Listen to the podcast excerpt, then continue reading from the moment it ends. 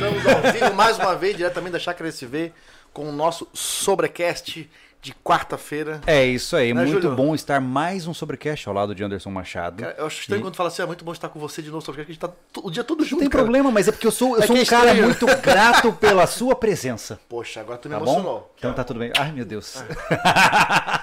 Bom, O mais cara, importante, temos um cara de peso na mesa aqui. Pois é. De quando você me conheceu pra cá, eu ganhei muito peso. Eu senti que aquela coisa... Tem muita pessoa, é coisa muito Não, é pessoal, muito porque ele te conhece, mas um cara de peso. Eu imagino quando conheceu ele, então. Eu era magro, cara. Eu já fui É, magro. ele, ele era Isso varapau. quê? Isso foi o quê? Uns varapau. 30 quilos atrás? A gente se conheceu? Boa. Marcos Polon, muito bom ter você aqui nessa mesa hoje, cara. obrigado por ter vindo aí, cara. Massa. muito bom conversar contigo. E lembrando para as pessoas, né? Ninguém sabe, né, cara? Mas a gente já, já se trompou há mais de 10 anos atrás, né, cara? É, que faz- loucura, né? Eu, eu vou- eu vou sentir que esse podcast vai tipo eu e o Maico, que era dois manezinhos aqui, o Júlio ficou boiando, eu vou ficar nesse assim. Não, quando terminar dois. esse podcast, meu sotaque de Campo Grande vai voltar. Vai volta todo mundo. Fala nisso, você entendendo. conseguiu trazer erva tereré, porque lá em Brasília, tenho onde eu fui, não tem. Eu tenho cara. seis caixas de curupi aqui, se você Pô, precisar. rapaz. Tô- fiquei- de repente fiquei ainda mais feliz. Mas olha só, gente, antes da gente começar esse papo, que promete ser bem interessante, eu- antes de mais nada, faço uma ressalva aqui. Sejam animais educados, né? não, não atuem como indivíduos selvagens que estão brigando por política nos comentários, porque o nosso assunto geralmente ele cutuca, né? E é, muito comum as pessoas começarem a jogar spam nos comentários e Flodar, xingar todo né? mundo. É, então assim, vocês estão aqui conosco é, como convidados de honra. Então comportem-se como tal. Nós gostamos de uma etiqueta francesa. Vamos fazer um superchat sadio hoje, por favor, porque o tema já é polêmico. É verdade, Né? é Marcos verdade. vai trazer muitas informações. Não deveria né? ser polêmico. Não deveria. Não deveria, então vamos, vamos, vamos tratar com educação nosso convidado, até nós mesmos aqui, né? É verdade, é Os verdade. donos da mesa. É Afinal verdade. de contas, acho que a gente discorda na maioria das coisas, né? É, Bastante. com certeza, com certeza. certeza. Mas, cara, não dá pra ser igual. A gente aqui somos em quatro, a gente discorda de um monte de coisa. O importante é ter um foco e ter um caminho. É verdade. né? Mas os tapas do caminho a gente não conta. uma coisa eu tenho que concordar com você, Anderson Machado. Manda. Que não há carne melhor neste mercado do que a fornecida pelo iSoul. Porra, Ah! as melhores Esse, eu vou te falar, esse gancho foi um dos melhores do Sobrecast. Ô, Thiago, vou ter que fazer um aumento aí desse, desse contrato aí, porque esse merchandising foi incrível, cara. Foi incrível. o que, que é o iSoul, Anderson O Machado? açougue é um delivery de carne aí que tá cada vez mais crescendo no Brasil. Hoje estão trabalhando na região de São Paulo e Rio de Janeiro é, com atendimento direto né, de fornecimento, mas enfim, né? ah, Eu sempre me indago, né, cara? Eu tenho que treinar mais. Você Ô, Thiago, indaga. me dá uma consultoria que eu tô me indagando com o teu negócio aí, cara. Qual é o problema? Conta pra mim. Lá, cara. Você tá em Vocês são dúvida se você vai pedir, por exemplo, um bife É por wagyu, isso. ou por exemplo, um prime rib, ou quem sabe um, Um tomahawk. vegano. Pode ser também. Tudo isso está disponível no no iSog. iSog. Então fique Pessoal, à vontade. Você Sério, entra no cara? site dos hambúrguer caras, coloque lá o seu. lá, Que loucura. Coloque o seu é, CEP lá, que o, o site é bem interativo e já vai dizer se eles entregam ou não entregam na tua localidade. É Lembrando, verdade. São Paulo e Rio de Janeiro, tá? Em Eles São Paulo acompanham? estão com O pessoal do iSog acompanha? Acompanha. Acompanhe. Cadê? Pra câmera olha? Aquela ali? A que você quiser. Pessoal do iSog, queremos vocês em Brasília, tá? Uh! Olha! É complicado, cara. Foi o que eu senti mais ser do Mato É Grosso mesmo. do Sul, cara. Você só encontra aquelas carnes de prateleira, assim. não- Ô, ô, Ah, o Thiago do iSogo, ele, ele, ele, ele tá numa. Ele tá ambicioso, cara. Ele quer botar um, um- Que bom. um ponto de venda no Brasil inteiro. Legal. Então, ele já tá com mu- muitos lugares de olho já. Então, esse cara aqui vai, ele vai dominar, Vai, cara. legal. É o- legal e eu vou te caramba. falar, e o preço da carne? É? Né? Em Mato Grosso do Sul a carne é um pouco mais barata, né? Não, lá, espetáculo. É, o iSog tem cupom de desconto, SV10, você tem 10% de desconto, Isso. fica à vontade para dar uma olhadinha lá também, tá? Lembrando que o iSog é o nosso apoiador quase que é, integral nos vídeos de culinária. E aí, É. lembrando que tem vídeo pra sair nas próximas semanas de culinária. Vai vir um prato diferente de novo. Uau. No Cozinha Rústica. Tu acredita que eu cozinho agora, cara? Acredito, pô. É, Não fazia nem ovo, cara. Sério? E eu vou te falar, o Anderson dá pra cozinheiro, viu? E dá bem, né? E bem passado. Tá certo. E bem passado. Pô, você, não foi, você não foi escoteiro? Não fui, cara. Então, é, nós, né? Aham. Nós somos escoteiros. E você foi no Castolde também, não? Você foi em outro? Não, eu fui no Lobo Guará. Foi no Lobo Guará. É. É, tô vendo o lenço ali. O... Aí você aprende, pô. E eu. Aí você é obrigado a cozinhar, né? Cozinha de mata e tal, não sei o que. E você vai Cara, despertando. é, é, eu- Mas eu vejo, acompanho você cozinhando aqui, cara. Cara, Tá eu, legal. eu- uma coisa que eu sempre achei legal, assim, pô, um dia eu quero cozinhar isso, eu quero aprender a fazer e tal. E, e- e- e o Júlio sabe, é tudo no, no, no talento, cara. Não tem essa medir. Ele Não, vai no não, olho. é, Cara, é, vai no tudo olho. no olho. É no- a gente fala lá que é no sistema pantaneiro. Só Legal. vai. É. Legal. Bom, eu acho que a gente pode começar a nossa conversa, depois a gente continua com o comercial. A gente sempre esquece. Não, não, eu tenho certeza de que a nossa equipe extremamente competente vai lembrar do Essa nosso próximo equipe. Obrigado, patrocinador, Thiago. Obrigado, tá? Gustavo. Tá com a gente sempre aí É nos aí. podcasts. Todo Mas vamos dia, lá. tarará. Quem é Marcos Polon? Bom, é, o pessoal antes me conhecia como aquele ativista lá, né? Que- é, eu ia nos lugares para tentar conversar e tal, não sei o que, explicar as coisas, co- como é que tava, o que, que tava acontecendo. E aí, quando o pessoal me recebia, era tudo, pô, o pessoal efusivo, pô, que legal, vibrando. Né? A hora que ia embora, eu recebi o áudio, porque hoje a gente tem pessoas em todos os, os grupos de WhatsApp de tiro do Brasil, tem alguém ligado ao ProArm. Aí dava 15 minutos, eu recebi o áudio do presidente do clube.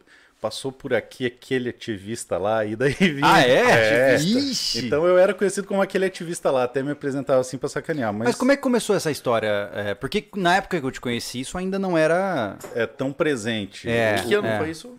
que a gente se conheceu? Não, essa, começar essas do atividades. ativista lá, ah, 2018, mais ou menos. o pessoal situar de todo. quando começou o movimento pro armas. Isso. O, o que que acontece?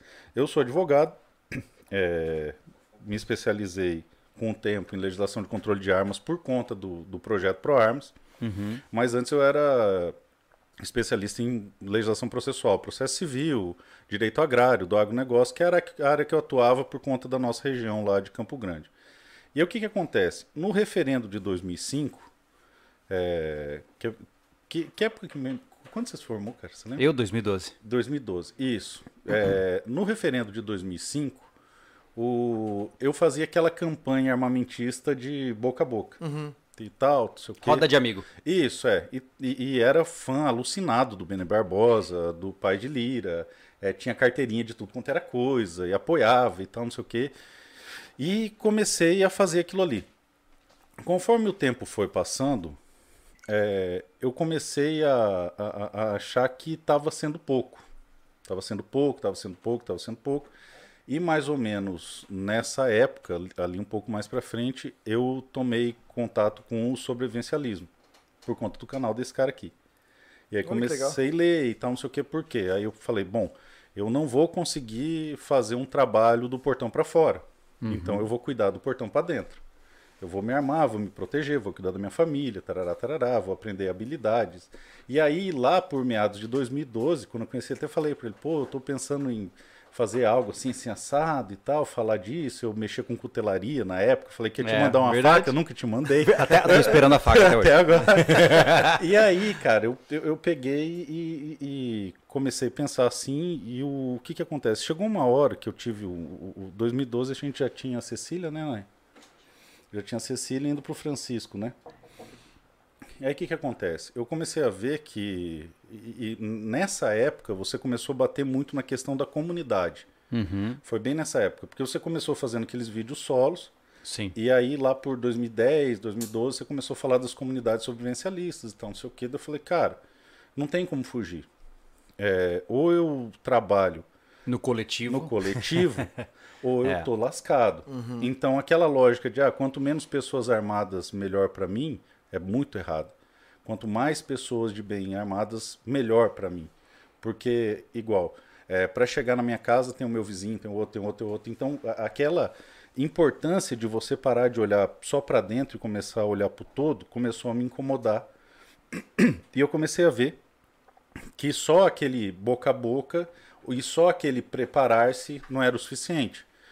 Porque a comida nunca ia ser o suficiente se eu não preparasse a minha comunidade. A pólvora nunca ia ser o suficiente se eu não preparasse a minha comunidade. E aí, um pouco mais ou menos contemporâneo com aquilo, você começou a trazer no site os textos do Celco. Ah, que lá foi um divisor de águas, né? É. É. E aí eu falei, cara, qual que é o, o, o- a, a, a M aqui, né? Eu tô, tô cuidando. Pode falar, fica à vontade. fica à vontade. Seja você, Siga cara. seus É, instintos. seg- segundo minha filha mais velha, ah, quando minha esposa fala, ah, não fala palavrão. Como, mãe? Eu- meu pai é o rei do palavrão. Porque no meu canal eu fico um pouco mais, emo- mais a flor da pele. Mas a merda, o que, que foi ali no céu? Faltou um senso de comunidade, faltou todo mundo estar tá, é, numa energia similar. Sim. É. E aí, o que, que aconteceu? Quando ciente disso aí, eu comecei a achar pouco. E quando você tem esse incômodo de começar a achar que é pouco, você começa todo dia a querer mais, a dar um passo a mais. E aí, eu identifiquei que um dos maiores adversários da pauta armamentista, primeiro, eu compreendi que a primeira pauta a ser defendida é do direito de acesso às armas. Por quê? E esse é o ponto. É porque o Estatuto de Desarmamento tem um fim muito específico. Tá? Ele tem um objetivo, ele tem método, ele tem modo. E quando eu entendi isso aí, eu meio que entrei em pânico e falei, eu tenho que fazer alguma coisa para derrubar essa porra. Aí. Tu entendeu que era algo maior que a proibição só. Exatamente. é, e aí, o que que acontece? É, eu olhei os players. Bom, quem que são os meus inimigos? São os partidos tal, tal, tal, tal, tal, os políticos tais, tais, tais, as organizações internacionais. Onde eu posso ferir por dentro aqui? Eu falei, cara, OAB, sou advogado. Aí comecei a participar de grupos políticos da OAB, participei de uma campanha de OAB, me tornei conselheiro estadual da OAB, que para o pessoal entender, tipo um deputado estadual da OAB, vai. Tá. É, que é um órgão de classe que tem o presidente do estado, tem o presidente nacional, aí tem os conselheiros federais e tem o conselheiro estadual. Eu era conselheiro estadual. Uhum. Aí criamos uma comissão de estudo de porte de arma ali. E aí eu fui criando o um grupo de WhatsApp, criando comissão no Brasil inteiro. e arrumando problema. Aí o que, que houve? É, no final da gestão é feita a chapa de novo. Isso aí em 2015, 2016, é, 17, né, amor? É feita a chapa de novo para relançar todo mundo. E aí eu era direitista demais e armamentista demais. E eu fui convidado a não fazer mais parte do grupo. Entendi. A forma mais correta de dizer, você foi expulso. Exatamente, tá. mais ou menos por aí. aí, cara, o que, que acontece? Ao longo de todo esse período, eu colocava um negócio no Facebook, no Instagram, eu recebia ligação dos caras, pô, você é louco, você é conselheiro, você não pode, não sei o quê. Cara, a hora que rasgou o pano, eu falei, quer saber? Foda-se, agora eu vou falar o que eu quiser, vou fazer um canal no YouTube, vou arregaçar. Aí comecei a bater uhum. nessa questão de armas como eu já tinha todo o, o, know-how de criar rede de contato no Brasil todo, porque eu fiz isso com advogado, que é um público bem difícil de lidar. Sim. Eu fui indo para vigilante, para guarda municipal, para CAC, para isso, para aquilo, para aquilo, para aquilo. Fomos criando toda uma rede. Quando chegou em 2019, já tinha um canal, já tinha toda a rede. É, teve a votação do, dos decretos do Bolsonaro. Né? Detalhe que de 2010 a gente já começou a organizar uma manifestação de rua e não sei o que. Aí lá em Campo Grande a gente ia na Praça do Rádio, era eu, ela grávida, um carro de som, mais duas pessoas. Caramba! no começo. Aí depois Super movimentado. Começou, é, começou a ganhar corpo e tal, porque a gente sentiu aquela necessidade de mudar a, a, a, a comunidade. Por quê? Porque, cara, eu não vou conseguir ser um ermitão no mato, tá? Eu tenho cinco filhos. Você é. se esforçou, parabéns. Pois é, parabéns para vocês dois. Parabéns. parabéns. Temos cinco filhos, então tipo, multiplicai-vos. É, não dá para dar um, uma, uma balestra para cada um e vamos. Não, não, não, não dá. Não, não, dá. não, dá. E aí a gente começou a tentar lutar de forma mais incisiva, cada vez mais. Aí, uhum. é, em 2019 Perdemos, principalmente por conta dos bravateiros lá no Congresso, não tinha uma estrutura organizada. Só para o pessoal entender, quem está nos ouvindo, o que é uma é. bravata. Isso, bom, é, para você entender o que é a bravata, tá?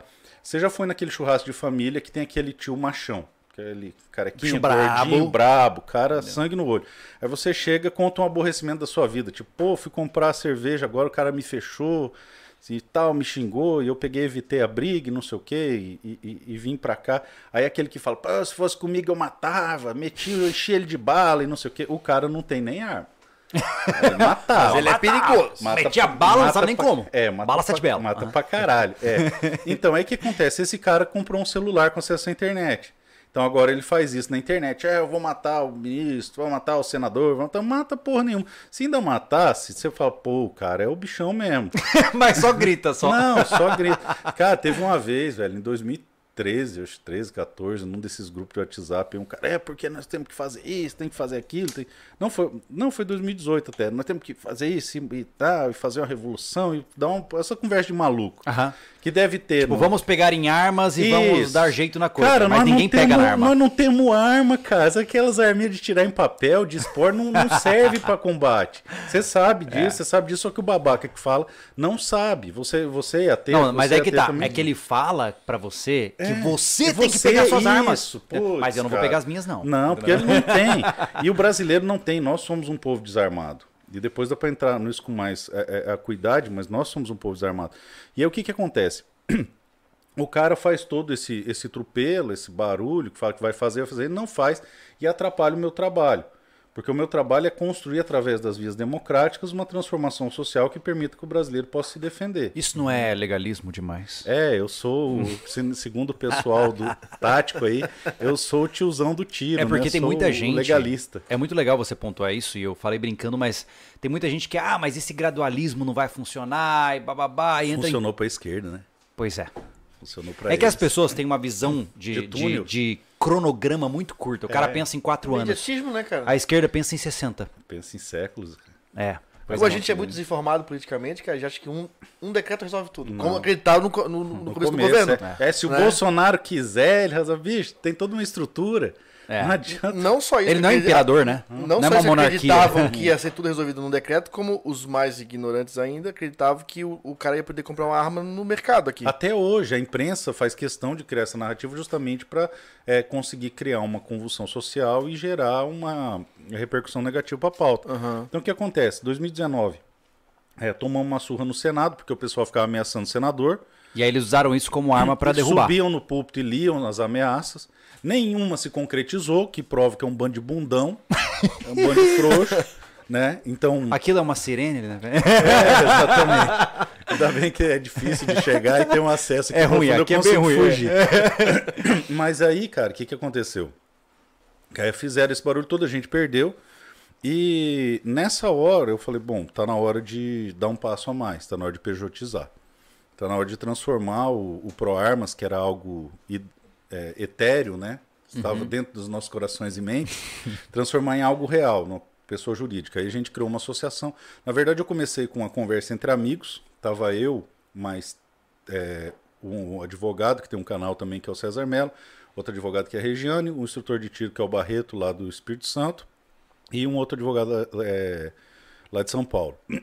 E a gente falando, aí eu comecei a fazer o estatuto, e passa para um, passa para outro, e aí travou. Aí eu falei, gente, eu vou tocar. Não, porque eu tô sem tempo, tô sem tempo, sem tempo. Eu falei, olha, isso aqui para mim é prioridade, é projeto de vida, eu vou tocar. Aí como eu tinha montado toda uma estrutura é, piramidal de colaboradores, hoje a gente tem mais de 360 é, administradores no, no Brasil todo, é, eu chamei minha cúpula de colaboradores, né, do- do- dos gestores nacionais, falei, pessoal, eu vou fechar meu escritório, eu vou dar um salto no abismo e eu vou pro pau, nem que eu gaste Você todo o meu o salto patrimônio. de fé. Foi. E aí, cara, ah, como é que você vai fazer para custear essa porra toda? Eu falei, ah, eu tenho uma reserva e eu vou lançar curso sobre isso aqui, mas vou meter o peito. E se não der, eu vou gastar meu patrimônio e vou tocar o pau. E depois eu vou explicar para vocês porque vocês vão entender. Por favor. Primeiro eu tô falando o quê, depois eu vou falar o porquê. É isso que eu ia te perguntar logo em seguida. Por quê? É, aí que tá. Aí, meu velho, o, fiz, eu, eu- eu falei, pessoal, vou fazer, apartei do, daquele brainstorm ali, porque cada um tinha uma prioridade, e isso é a minha prioridade. E peguei, sentei e fiz. Ah, mas eu deveria ser assim, deveria ser assado. Meu amigo, feito é melhor que perfeito. Eu fui o cara que sentou e fez. E aí a gente fez, criou a personalidade jurídica, registramos e tal, não sei o que, aquela coisa toda, registramos marca, logo, escambau, é, para ter um pouco de proteção jurídica. E aí, o que, que aconteceu? Em 2020, eu fui para Brasília num daqueles eventos que teve lá, e aí o troço começou a ameaçar a estrutura da coisa, ameaçar pesado. Aí eu falei pro pessoal, ó, nós temos que é, mostrar que nós temos uma pauta definida. E 9 do 7, nós vamos fazer uma primeira manifestação armamentista no Brasil. E aí todo mundo, esse cara é maluco, esse cara é maluco, ninguém tá apoiando, esse cara é maluco, ele é doido, ele é doido. Só que o maluco foi acompanhado de 5.500 malucos numa quinta-feira em Brasília, debaixo de um sol de meio-dia, bicho. E isso não é para qualquer um. Quando Não, eu falei que eu ia é. fazer, o... teve um político que chegou para mim e falou: Pô, Polon, você tá louco, cara. Quinta-feira, meio-dia, em Brasília, não vai dar mil pessoas. Se der 1.500, você venceu. Cara, falei. é, é, Aí eu lembrei daquele filme que o cara faz um campo de beisebol no milharal, sabe? Se você construir, eles virão, sabe aquela frasezinha? e aí, bicho, eu peguei um caminhão de sonzão enorme, paguei com o meu cartãozinho da poupança da Caixa. E fui no peito e na raça. Eu só tinha uma Santo Deus. certeza que eu ia estar lá. Sim. E o pessoal que me via do outro lado tinha a mesma certeza que eu ia estar lá. Ninguém sabia quantos iam, mas sabiam que eu ia estar lá. E aí a gente fez um troço fabuloso. É o primeiro vídeo em destaque no meu canal, tá todo mundo perfilado. Eu vi. É, Ficou demais. ficou legal, ficou legal. Tá no teu portal lá, É, lá, no- tudo muito bonitinho. Exatamente, tu- tudo formadinho e tal. Pô, como é que você conseguiu fazer isso? Eu falei, ó, sou chefe escoteiro, porra. Ordem Unida. É, se não souber formar uma fila, o que, que eu aprendi? Aí ficou, ficou bem legal, tal, não sei o quê. E aí nós começamos a ganhar corpo. E de cima do caminhão eu peguei e falei, ó, agora eu vou, como veio pessoas de todos os estados do Brasil sem distinção, eu vou pessoalmente em cada estado agradecer, conversar com as autoridades policiais para não ter mais prisão ilegal de CAC e montei uma pauta em cima do caminhão. E o legal é que teve um cara de Manaus que ele pegou o celular, vai porra nenhuma, isso aqui tá garganta. Aí que eu cheguei lá em Manaus, os caras chamaram ele, mostra o vídeo aqui, faz outro Ai, pedindo desculpa. caraca. E nós andamos o Brasil todo. Hoje pra, falta o Maranhão, que eu vou fazer assim que eu voltar para Brasília, e Goiás, que é Que do demais. lado, deixei Que fazer legal, cara. E por conta disso eu mudei para Brasília e aí a coisa mudou. Os decretos novos, se você comparar o texto dos atuais com os de 2019, são muito diferentes, porque nós participamos da formação dos decretos. Quando o STF começou a bater, nós estamos participando da defesa do, no STF. Quando o Senado tentou derrubar, nós articulamos a manutenção dos decretos. Eu pessoalmente conversei com 30 senadores. Eu pessoalmente mudei o voto de 30 senadores. Que legal. E aí eles tiraram de pauta. Por quê? Porque nós temos gente em todos os estados do Brasil. Então não sou eu ligando no gabinete do senador. É tu lá. Eu pego. Você é um representante, né? Não, eu mando uma mensagem no WhatsApp e em cinco minutos tem gente ligando pro senador do telefone pessoal. É o tio, é o primo, é o cunhado, é o financiador de campanha. Alguém meu tem lá. Olha só. E aí o cara me recebe bem, eu tô lá em Brasília, eu vou e falo com o cara. Pra você ter uma ideia, tentaram passar um projeto que ia praticamente inviabilizar a compra de arma, que era colocar o toxicológico. Lembro disso. É, o, quem barrou o toxicológico foi a gente. Que Como? legal. Eu fui em todos os senadores da Arminha com a mão, ninguém pôde me receber, por N motivos, eu respeito todos eles. E aí eu joguei na rede, pessoal, preciso de um senador urgente. Aí apareceu um cara de Roraima, que é do ProArmas, que é amigo do teu Mário Mota, que é de esquerda e não é armamentista. E o cara fez o recurso pra nós, bicho. Então, eu sou teu Mário Mota desde criancinha. E essa é a facilidade do ProArmas. Você não precisa defender tudo que eu acredito. Você só Sim. precisa defender o meu direito de eu defender a minha família. Justo. Acabou. Fica fácil. E aí ele fez o recurso. No outro dia, em menos de seis horas, nós conseguimos todas as assinaturas. Que legal. Ah, O Collor assinou, que não é da pauta. Teve até um senador do PT que assinou, cara. A Ele não viu que ele tava assinando prova. eu acho que ele não sabe ler. Mas, enfim, assinou. Por quê? Porque a gente é, tem muita facilidade de articulação, porque.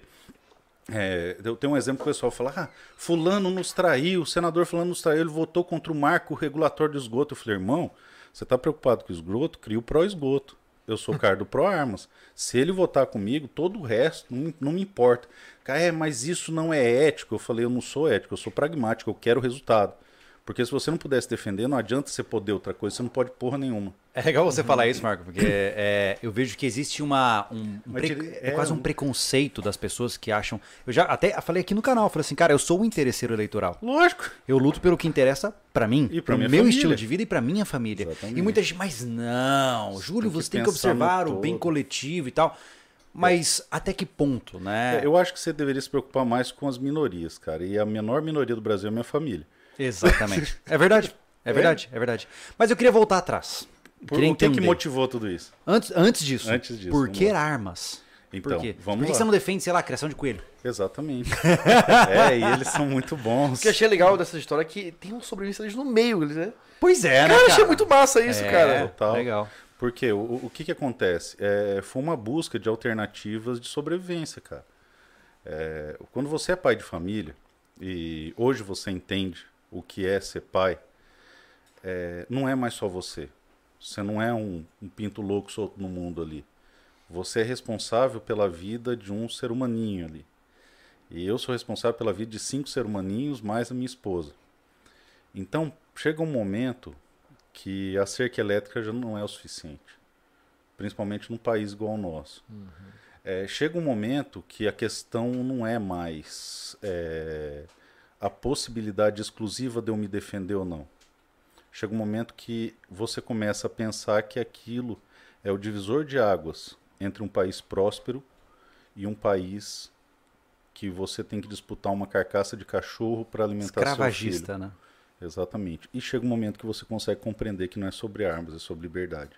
Uhum. Então, quando você olha para o rosto do seu filho, eu tenho um menino, e eu gosto de usar ele como exemplo, e vê que toda a estrutura do estatal está sendo moldada para roubar a liberdade dele, eu só consigo pensar em uma coisa. Hoje eu fiz muito pouco, muito aquém do que eu deveria ter feito, mas eu tenho certeza que amanhã eu vou fazer um pouco mais. E esse espírito vem me moldando desde meados de 2010, quando a gente começou nas manifestações de rua, né, mano? E ela junto. E essa, e Que essa legal. moça é parceira. Assim que é bom. É muito parceira. É. Então, é, é, o grande mote do, do Pro Armas é que não é sobre armas, é sobre liberdade. Uhum. E não mais a nossa, porque a gente já deu o que tinha que dar.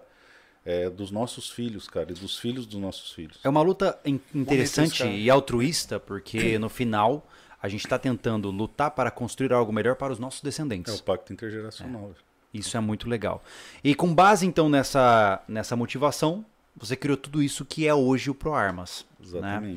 Ah, mas eu queria também perguntar para você, naturalmente, grande parte do nosso público hoje que segue a gente tem uma visão bastante alinhada com o que a gente está conversando aqui na mesa, Sim, né? sim. É, é como eu falo, você não vai explicar para a gente, vai explicar para as pessoas, né? Você disse que o Estatuto do Desarmamento ele significava mais do que a retirada das Muito armas. mais, muito mais. Explique melhor. Exatamente. O, o, o Estatuto de Desarmamento ele não foi feito para desarmar bandido, para tirar arma de bandido. Essa frase é uma frase de muito impacto, né? E daí você fala, pô, quem foi que falou? Foi o Benê Barbosa? Não. Foi o Fabrício Rebelo? Não.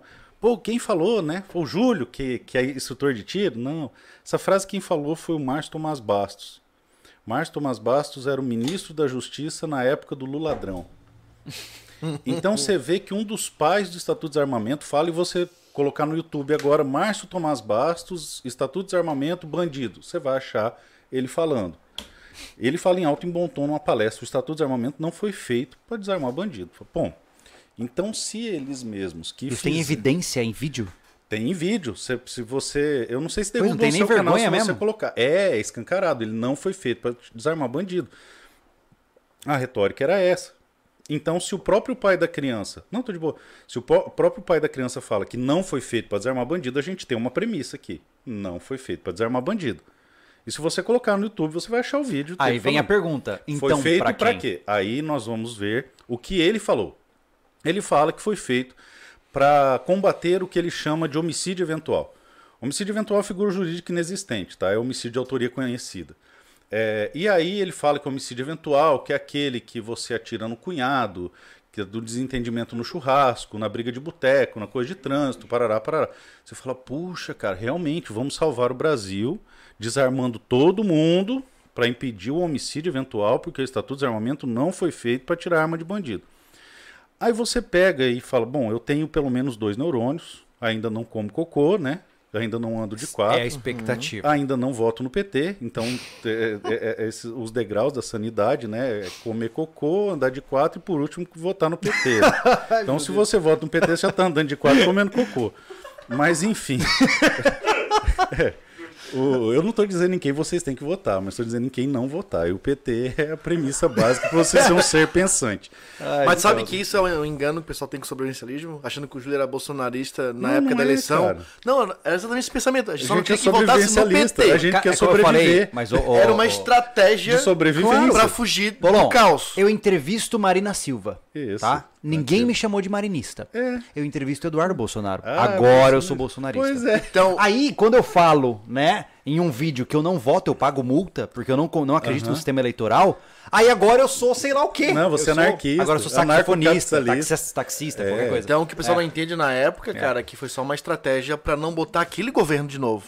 É, né? não. não. era que nós defendíamos. Claro que ficou muito. é, ali, né? Ele É, de defendia dia armas. ficou muito marcada. Né? Então se meio que misturou os ideais ali. É, mas minha missão é sair daqui tentando mudar um pouco isso Mas em desculpa vocês. te cortar, não, continue seu relaxa. raciocínio. Se sinta em casa, bicho. Mostre-me qual é a se missão. casa. Se sinta em casa.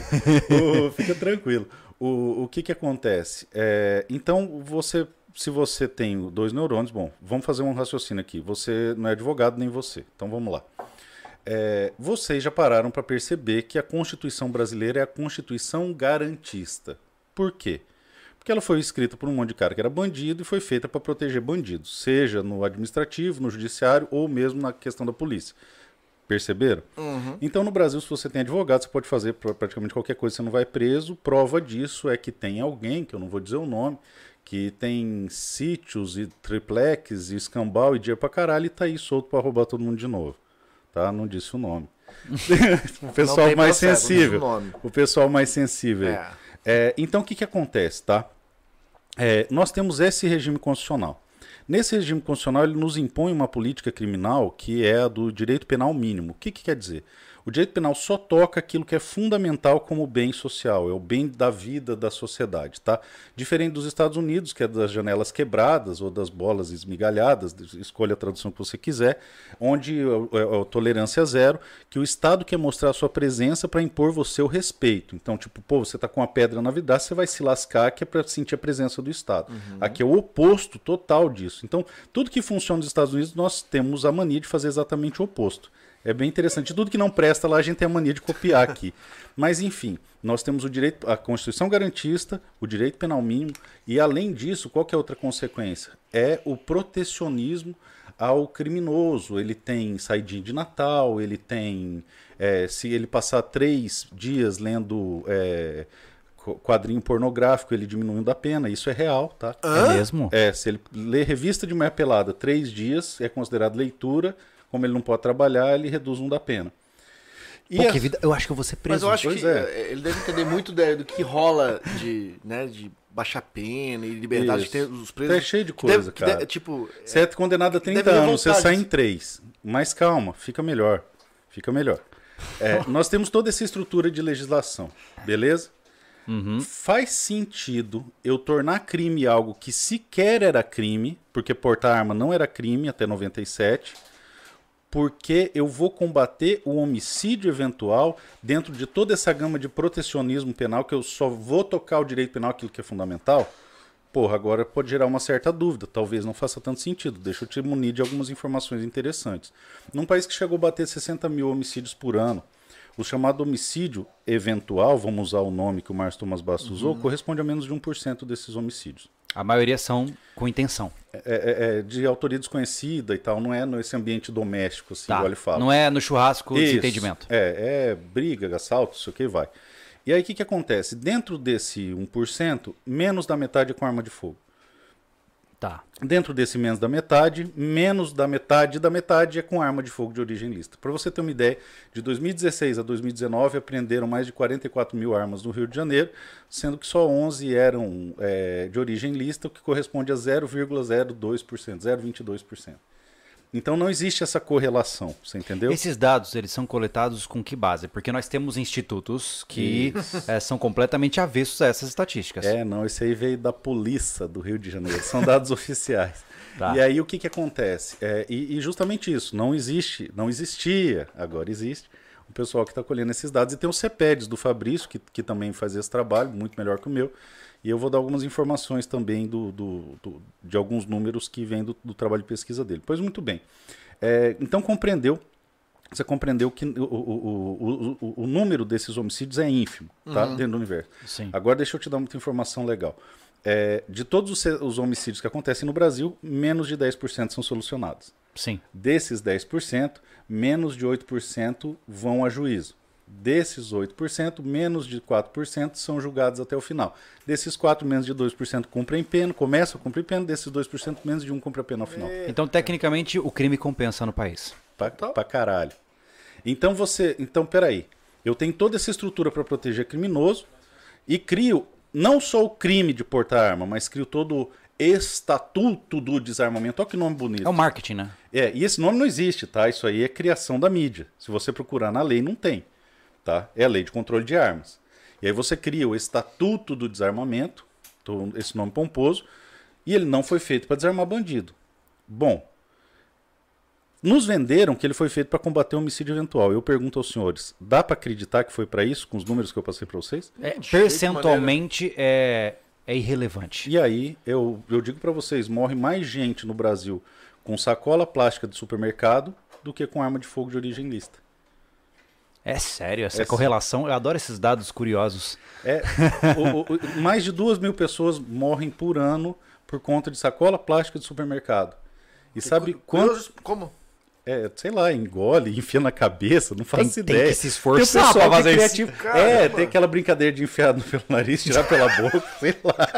O pessoal é criativo fazer cagada. Tá. Mas enfim, é, e sabe quantas pessoas morrem por arma de fogo de origem lista no Brasil? Não tem estatística, cara, porque não entra na curva. É tão ínfimo que. Como que você vai documentar 0,022% das armas apreendidas? E aí você vai ter que. Só 11 eram de origem lista. Dessas 11, todas foram apreendidas porque o registro estava vencido. Nenhuma estava envolvida em crime. E as outras todas que foram apreendidas são todas do mercado negro. E mais uma vez a gente remete à pergunta. Então, para quem o estatuto foi criado? Exatamente. Então a gente começou entendendo para que ele não serve. Ele Tá. não serve para desarmar bandido, como os próprios autores falaram, e é essa retórica que o STF usa hoje, falando que é para diminuir a criminalidade. Percebem? Eles, para passar, falam que não é esse o objetivo, porque iam, na origem, a- atacar a funcionalidade, porque não funciona, né, a eficácia, e agora que já implantaram, eles usam isso para defender. Não, é para diminuir o crime. É só narrativa. Então não foi feito para desarmar bandido e não foi feito para homicídio eventual. E aí vem a pergunta de um milhão de dólares. Para que ele foi feito? E aí eu digo, tem método, tem forma e tem um objetivo. E se você analisar, quando começaram no Brasil as grandes intentadas armamentistas, começo da década de 90, coincide com a formação do Foro de São Paulo. E existe um projeto internacional de desarmamento das nações, capitaneado pela ONU. Se você for na frente da ONU, tem o quê? Um revólver com nó na ponta, enorme lá, bonitão. Para que tudo isso? Bom, o primeiro ponto é o seguinte: se eu quero te subjugar, Júlio, é, Tirei meus meios de defesa. a tua arma tá ali, não tá? Não. É, não, não tá. Mas nem tá aí. Ah, entendi, entendi. E- Você entendeu? Entendi. É, o, o- exatamente. É, não- dá pra usar vocês como exemplo, mas eu posso assegurar aos senhores que a minha tá mais perto que a de vocês. Ah, com certeza, é que você é magro, você vela bem. Mas eu sou gordo e você tem dificuldade. Mas enfim, para você entender, qual que é a primeira. Então, partindo do pressuposto que, em hipótese, vocês estejam armados, faz de conta que os Sim, senhores sim, sim. estão armados. O que, que eu preciso fazer para subjugá-los? Vocês estão em maior número e estão armados. Eu preciso desarmá-los, senão não vou conseguir subjugar vocês. Então, é, fazendo uma análise, se o seu terreno aqui fosse uma província, um pequeno país, um feudo, um estado, se eu quiser subjugar seu feudo, tá? E poder entrar de caminhonete e cantar pneu no, no- no seu mato é, é, Sustentável. sustentável Meu mato tá ali, sustentável. que minha mulher brigou comigo que eu estacionei em cima do mato sustentável dele. É, o que, que eu preciso fazer? Desarmar vocês. Então você começa a entender e analisando a história que todas as civilizações que passaram por um regime ditatorial, antes de entrar no período do recrudescimento do regime, esse povo foi desarmado. Absolutamente desarmado. E aí você pode Isso escolher. é, é uma A ideia- imperativa? Isso a é, ideia um é não fato? criar uma resistência. fato, não teve nenhuma ditadura que não passou por um desarmamento. Primeiro você tem que tirar os meios de resistência. Então, eu acho muito interessante o, o- o exemplo da Alemanha, porque quando eu falo em clube de tiro, os caras falam, ah, mas eu sou atleta do tiro, o que, que eu tenho a ver com isso? Bom, meu amigo, é, eu atiro em papel no final de semana, eu não sou atleta do tiro. Na Alemanha, o campeão olímpico de tiro foi desarmado. Três anos depois dele ser desarmado, ele foi executado no campo de concentração. Ele era atleta do tiro, não você que atira em papel igual eu. Ah, mas eu sou um campeão do não sei o que lá. Você é campeão olímpico? Igual o Felipe Vu lá. O Felipe, se desarmar, o, Felipe é o, o atleta do tiro. O resto, bicho, é recreativo, por mais que você leve a sério. Mas, enfim, respeitando todos os atletas do tiro. Esse é um paradigma interessante. Se você pegar todos os regimes, por exemplo, Cuba. Cuba, primeiro, todo mundo, os camponeses, a revolta, a hora que o Estado conseguiram virar o golpe, agora todos entreguem suas armas, porque ninguém mais precisa ter arma, o Estado vai proteger vocês. Venezuela. Venezuela, antes de virar o que virou, passou por uma campanha de desarmamento, cujo texto é inspirado no nosso, cuja campanha foi feita por uma ONG brasileira, que é o Viva Rio, e logo depois, se vocês analisarem a linha do tempo, e vocês acompanharam isso, porque é recente, vocês vão ver que depois do desarmamento, aí que a coisa começou a ficar feia. É. E agora a Argentina caminha para o mesmo lado e o Brasil é, ainda está muito desarmado, por isso é vítima do estrutura de desarmamento. Então, o primeiro objetivo nefasto, cruel do estatuto de desarmamento não é tirar arma de bandido efetivamente, mas é deixar você fragilizado para possibilitar que você seja subjugado. E aí deixar você vulnerável ao inimigo interno. A, a pergunta principal, uh, Paulão, a propósito, se quiser água, café, pode café. pedir explicitamente. Precisar ir ao banheiro também avisa. Ah, valeu. Vai feliz. Show de bola. É, olha só, a- a muita gente diz, né? E é interessante pontuar esse contra-argumento, né? Uhum. Pô, mas como é que eu, tendo uma pistola, vou defender, vou me defender contra o poderio estatal? Isso é Exatamente. ilusório, é fantasioso, né? Exatamente. A maioria das pessoas traz essa visão de que, pô, você dá arma para as pessoas não é uma forma de se proteger contra o Estado, isso é uma falácia. Exatamente. O que, que você poderia comentar sobre esse aspecto? Ah, meu amigo. Aí eu vou fazer um suspense. E eu sou daqueles que vou escrever e sair correndo porque eu vou ao banheiro. Um Vai lá. Então eu vou, eu vou fazer um suspense para não dar spoiler, que essa aí é a conclusão do argumento. Então, o que, que acontece? É, você vê que o primeiro motivo é efetivamente você deixar a nação fragilizada pelo inimigo interno. Mas não é o suficiente. Isso já seria o, o- o bastante para não permitir que a gente dormisse tranquilo, porque isso me tira o sono. Realmente me tira o sono.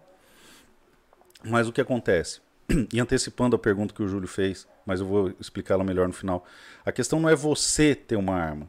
A questão é toda a comunidade estar preparada para não enfrentar o Estado, mas se defender efetivamente do criminoso e de toda, to- todas as incon- incontingências aí da vida. Mas enfim, isso cria um- uma reestruturação do regime de freios e contrapeso e efetivamente funciona como funcionou desde sempre na história da humanidade.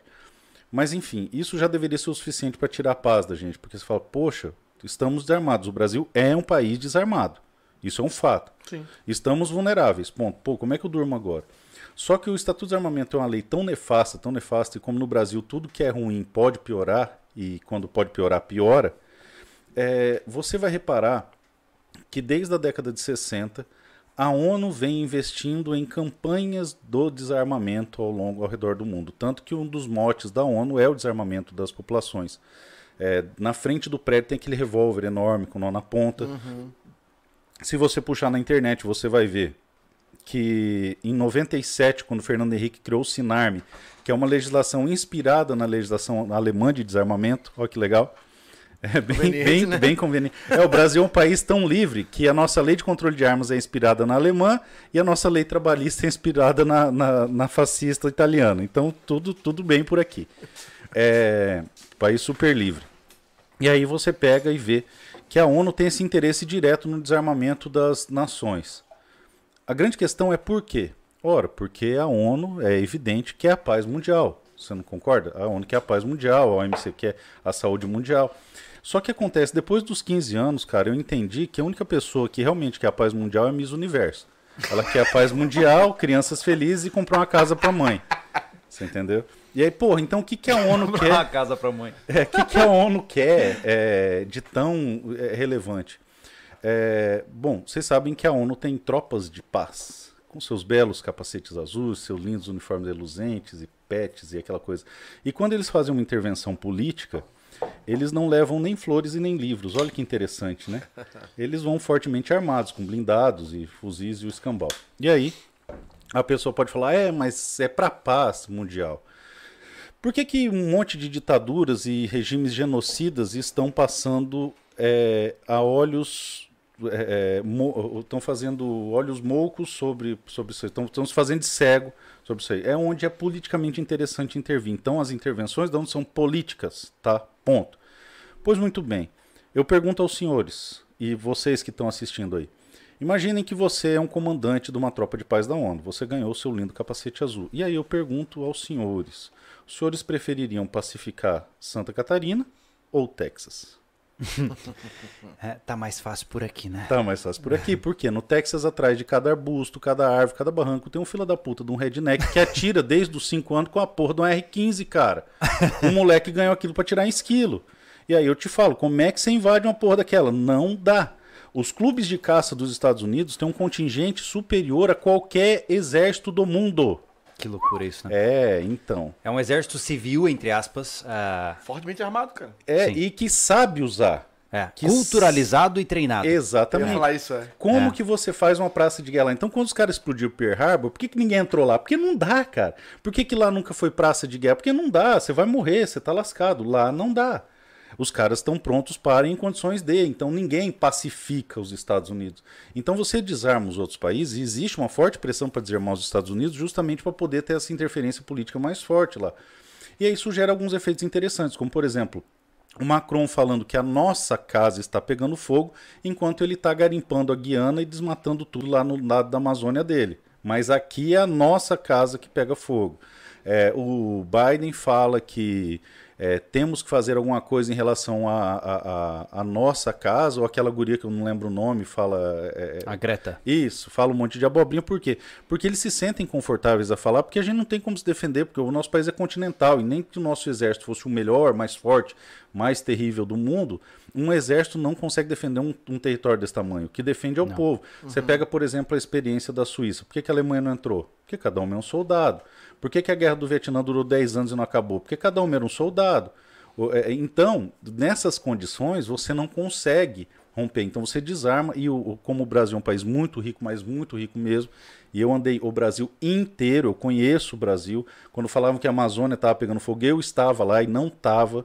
E aí você começa a ver que a preocupação ambiental deles é autêntica, porque eles querem salvar o mico-leão pepita, a girafa de ouro da Amazônia. E porque o interesse ali é minério, pedras raras e, e- e diversidade biológica.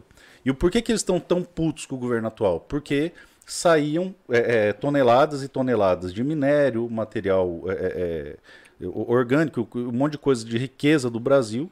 ah, solto por conta dessas ONGs. E agora começou a frear, não parou, mas começou a frear. Pra você ter uma ideia, Júlio, se você pegar mil reais, tá? For para Cacoal e andar 50 km de estado de chão, você compra um diamante que em São Paulo você vai vender por 10 mil reais. Ah, Cacoal fica onde? Deixa eu anotar. Eu anoto isso aí, cara. Nós Exatamente. aqui ralando pra caramba pra ganhar uma coisa. Olha só, cara. 10, 20, 30 mil, é, tem diamante 100 mil que você compra 5 mil reais. É porque a bruto. riqueza é absurda. Cara, né? brota do chão, brota do chão. Por quê? Eles acabaram com tudo, eles detonaram tudo, então falam de responsabilidade ambiental, quando na verdade eles estão de olho na nossa riqueza. É, e isso é uma baita de uma hipocrisia, quem fala isso é, não tem o menor conhecimento de causa. Se você colocar no Google, estudo da Embrapa sobre georreferenciamento e proteção ambiental. O Brasil é o país que mais protege no mundo por conta do agronegócio, existe essa correlação. Então você percebe que o Estatuto de Desarmamento efetivamente não foi feito para desarmar bandido, foi feito para deixar a gente vulnerável para o inimigo interno e o inimigo externo. E isso deveria tirar a sua noite de sono, porque tira a minha. Só que, claro, a gente está no Brasil e Pô, se e- pode e piorar. E vendo tu falar isso tudo, cara, isso é piora. um parafuso, uma engrenagem muito mais complexa, cara. É, tira o sono, irmão. E aí você fala, foda-se, nem que eu tenha que gastar todo o meu patrimônio, eu vou comprar essa briga. Porque não é sobre armas, cara, é sobre liberdade. E a situação fica pior. A situação fica pior porque você vai entender, e vocês leem pra caralho, que eu sei, que na década de 90 a esquerda entendeu, principalmente nos estudos da escola de Frankfurt, que o proletário não era mais um capital político estável. Por quê? Nessa mesa aqui nós temos três proletários. Você trabalha, é, eu conheço seu pai, sei de onde você vem, você conhece minha família, sabe de onde eu venho. A gente não se conhece, mas depois a gente toma cachaça e fica fácil. Mas um partindo do pres- pressuposto que o urubu não voa com pomba, você é da mesma estirpe do Júlio. Uhum. Tá? Então vamos por aqui. Tem três proletários aqui. A partir do momento que a gente tem um filho, que a gente arruma uma fonte de renda, que a gente começa a construir alguma coisa, a gente não tem mais o ímpeto para destruir.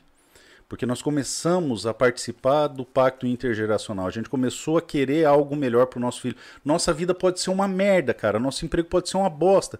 Mas aquela tranquilidade de você chegar em casa fudido, com o corpo doendo, jantar, tomar uma cerveja, assistir uma novela, deitar na cama. É, é, o- o- e aí tô pegando um afegão médio mesmo, que não lê porra nenhuma. A cultura dele é novela. Assistir a novela, deitar na cama e dar aquele último suspiro e falar: meu filho não vai passar pelo que eu estou passando. Isso aí é o ápice É. da vida do homem. Eu não quero mais que Nenhum homem quer nada além disso aqui. E aí você não está mais disposto a queimar pneu na rua com bolos. Você não está mais disposto a queimar prateleira de mercado com a Manu. do Rio Grande do Sul, porque você começou a construir, cara, e quem constrói não tem tempo de destruir, isso é, é. bíblico. Independente do que é. você acredite, é, a energia negativa, qual que é a função dela? Destruir, porque ela não constrói nada. Ela não, o, o, no caso eu sou católico, então é o, o, o demônio. É, ele, por que, que ele quer destruir? Porque ele é o perdedor em princípio, ele não constrói nada, ele não produz nada, então a única afã dele é destruir. E já tudo que é bom constrói. Então, a partir do momento que você começa a construir, você está mais preocupado em botar um tijolinho a mais ali. Por exemplo, você está preocupado em botar hidroponia, está preocupado é, em fazer o negócio do peixe, do que ficar fazendo treta na internet, arrumando confusão. Por quê?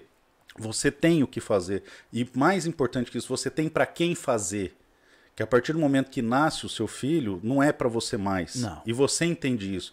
Porque, na pior das hipóteses, você pensava assim, pô, se der uma merda, é, eu tenho uma arma, eu dou um jeito de comer carne. Mas, bicho, quando você tem filho, cara. Hum, é, o buraco é mais embaixo. O buraco é. é. bem mais embaixo. E é interessante porque você compreende o conceito de, de uma vida dispensável, né? Uhum. Porque, de fato, é, se for necessário, eu caio para elas correrem. Exatamente, é. feliz, cara. É, e é, feliz. cumprindo o dever, né? Feliz, é uma morte feliz. É, é a melhor morte do mundo, é sabendo que você protegeu aquilo que você tem de mais sagrado. E aí que está a maior cretinice do status de armamento, é arrancar isso de você. E aí, como eles entendem que o proletário não é mais uma massa de manobra estável, eles descobrem que existe uma que é, que nunca vai construir nada, que é o lumpen proletariado. E o lumpen proletariado é aquele cara que é infeliz por princípio. Ele nasceu homem, mas ele acha que ele é um maré turbo. é. Ele é um helicóptero Apache. É um helicóptero Apache. Ele é, tem dinheiro, mas é do origem do crime. Ele é estuprador, ele é pedófilo, ele é assassino, ele é latrocida. É, São os desarranjados. Exatamente. E essa, esse povo todo não tem impacto intergeracional, não tem é, é, princípio de construção social, nada eles querem. Simplesmente o farinha pouca, meu pirão primeiro. E estão sempre dispostos a destruir sem nem perguntar o porquê. Então essas massas da mortadela que ficam gritando genocídio, não sei o que, aquela coisa toda, aquela turba Mas toda. Todos aqueles? Todos. Todos. Toda esquina, eu lembrei, pô. Eu vem demais Nossa, porque é fresquinho. Esquina, é fresquinho porque vem demais. Cara, esse, esse, esse buraco é perigoso, mas continuemos. Tá sendo Exa interessante. Exatamente. Então o que, que acontece? Tá certo que é, existe uma parcela. O, o, o, a grande questão é a seguinte: este grupo é mais manipulável Tá? Então, às vezes, por culpa ou por dolo, a destruição não é. Os motivos são diversos, ou é culpa ou é dolo, mas uma coisa eu garanto: o cara empregado que quer um futuro melhor para seu filho não vai sair para pôr fogo em pinão na rua é, sem entender muito bem o que ele está fazendo. Uhum. Vamos colocar assim, pode sair? Pode, mas tem que entender muito bem o que ele está fazendo. Você diria que esses indivíduos, eles nem, não necessariamente são mal intencionados, mas não, são apenas são, idiotas úteis? São idiotas úteis e predispostos a destruir porque não constrói nada. Tá. Tá? Entendi. E Entendi. aí, é, é, a partir do momento que a esquerda identifica que o lumpen proletariado é o seu capital político, toda a estrutura política da esquerda muda na década de 90 e vocês vão começar a perceber que começam a existir construções de diálogos cabulosos. Políticos começam a subir os morros, políticos começam a interagir com os criminosos, políticos começam a fortalecer sua base e aí você começa a entender por que o pessoal em 2019 votou contra a expropriação de bem de traficante. Pô, mas quem votaria contra? O PSOL. Por quê? Porque é a base eleitoral deles. Hum. Entraram agora na favela. Tá? Eles uma... perceberam que havia expressividade numérica para a eleição. Não só isso, poder econômico. Tanto que o Foro de São Paulo, que é uma organização política internacional, tem como um dos seus principais players as Farc. Então é a construção da narcocracia, né? O governo. Narcocracia. É o governo dos traficantes, Viu? que vão colocando políticos, vão colocando é, te, é, pessoas em cargos de destaque e por uhum. aí vai. Então você começa a ver que, já que eles identificaram o capital político no, no, nos bandidos, né, no lumpen proletariado, nos criminosos, nas pessoas que estão à margem da sociedade, o que, que você faz com o seu capital político? Você protege o seu capital político. E aí, como diz o Lula, um menino de 15 anos que, que rouba um celular não pode ser preso. Não importa quantas pessoas ele matou. Por que, que ele não pode ser preso? Porque ele é capital político do cara. Justo. É, eu odeio a classe média, Marilena Chauí. Por quê? Porque a classe média constrói. Ela ama os que destroem. Sim. Eu sou a favor do, ass do assalto, Márcia Tiburi. Só que quando ela foi assaltada, ela foi morar na, na França à custa de uma bolsa que é paga para o marido dela com o nosso dinheiro. Né? Que, é, fica tranquilo que se vier processo, vem para mim, não vem pro canal. Não, não, não. Eu, eu acho impressionante porque eu não. Para conservar a minha sanidade mental, eu não entro nesses detalhes. Isso. Eu me alieno forçosamente. É, eu já, já fiz isso. É, porque eu Naquela parte que eu tava ciscando para dentro, Aham. eu fazia assim, até eu Entendi. entrar em pânico. E aí a minha função hoje é contar para vocês por que eu entrei em pânico. Uhum. E boa parte foi essa construção que eu tô falando para você. Então você entende que o Estatuto de Desarmamento efetivamente não foi feito para desarmar bandido. Foi feito para nos deixar vulneráveis ao inimigo interno, vulneráveis ao inimigo externo e proteger vagabundo. Porque quando a gente era moleque, a gente saía de casa e deixava a luz ligada, a televisão ligada, para pensarem que tinha gente. A gente pegava e deixava o carro, é, é, é, é, ia sair durante o dia, não tinha abordagem na rua, não tinha assalto na rua. Hoje em Campo Grande tem sequestro na rua de dia, cara. É. Não tinha. Por que não tinha? Porque nós éramos mágicos, nós éramos elfos da floresta? Não. Porque todo mundo andava armado, porra. É. Eu comecei a anos trabalhar. 70, anos 80, Não, é normal, um no- taxista começo com- de com- 90, um cano cara. embaixo do banco, um Eu comecei, ó, eu comecei a trabalhar em 93, tá? Com 12 anos. Eu fui comprar uma pasta executiva para eu colocar papel, era office boy. Veio um coldre na pasta, porque ela era tática, ela era da Invictus. Olha, já vá. Boa. Invictus, pasta com coldre, Costa agiliza. com coldre, nós queremos. E aí o que, que acontece? É, o, o- o- não, cara, é porque tudo tinha. Aquela capanga do velho jogar dominó na praça tinha. A pochete tinha, tudo tinha coldre, porque todo mundo poderia ter uma arma. Sim. Era, era previsível que o indivíduo potencialmente tivesse. teria. Exatamente. Então, Aham. é, é, em 95, eu fui com meu pai para Ponta Porão, morava em Dourados. A gente parou o carro, atravessou Ah, a rua. eu lembro disso Entramos na casa China, ele comprou duas beretas, colocou na sacola e voltamos para casa. Cara, eu, eu, eu sou jovem. Eu sou de 89, né? É. Mas em 98 eu lembro disso. Pois é, a gente ia lá Eu olhar, ficar namorando as armas. E eu lembro de amigos com pais fazendeiros, tá? Que quando souberam de uma eventual proibição, quando tava Compraram que nem rolando o referendo, eu vi, tá? É, os caras enchendo a caminhonete. Isso, é. É. Que o loucura, o Mato Grosso do Sul, bicho, é um estado à parte. Você... É, o Mato Grosso do Sul hoje, eu acho que a gente tá em crise de identidade com o que é o Sul Mato Grossense. Isso. Porque a gente tá tentando incorporar o Texas dentro do Sul Mato Grosso, no Mato Grosso do Sul, mas eu acho que É, é, uma não conduta dá. equivocada. Não. Mas é mais realmente, fácil o a gente Mato Grosso do incorporar o Paraguai, cara. O É. Paraguai é bem mais O interessante. Mato Grosso do Sul verdade. é o que nós temos de mais próximo do Texas brasileiro. É, bem. É. porque é o seguinte, ah, o Santa Catarina é o estado mais armado. Eu diria que é o estado que as armas são mais registradas. É verdade, é verdade. Ô, Marco, mas tu pode dizer que. Tá, cinco, é, vamos lá. Anos 70, 80, 90, até 2000. Até antes. 2000 não, né? Quando é que foi o. Até desarmamento? 97. 2005. quando- Até 97, né? 97 foi, Tá. o- virou crime, Ah, 2003 aí tu diz que hoje a luzinha em casa não adianta, a televisão ligada não adianta Então, aí muito, deixa eu te porque contar o, o bandido... Tenha certeza que você está desarmado. Então, mas eu, eu quero dizer assim, ó, eu sei que é muito pouco tempo, mas tu acha que já, é, já estamos no caminho de... Eles já estão começando a ficar receosos? Então, aí o que, que temos tá. até agora conquistado? Então, aí que tá. O que que acontece? É, o- o- eu vou te contar uma história de 2019. 2019, Camp- Recente. 2019, Campinas, véspera de Natal, saidinha de Natal. Dois indivíduos que cumpriam pena juntos foram para um bairro em Campinas e começaram a chutar um portão. Esse cara ligou para a polícia, ligou para a guarda municipal, ligou para os parentes, ligou para os vizinhos, até que os caras romperam o portão da casa dele e entraram na casa dele. Esses caras ficaram lá por mais de quatro horas e saíram caminhando normalmente pela rua. Uma hora e meia depois que eles saíram, chegou a guarda municipal.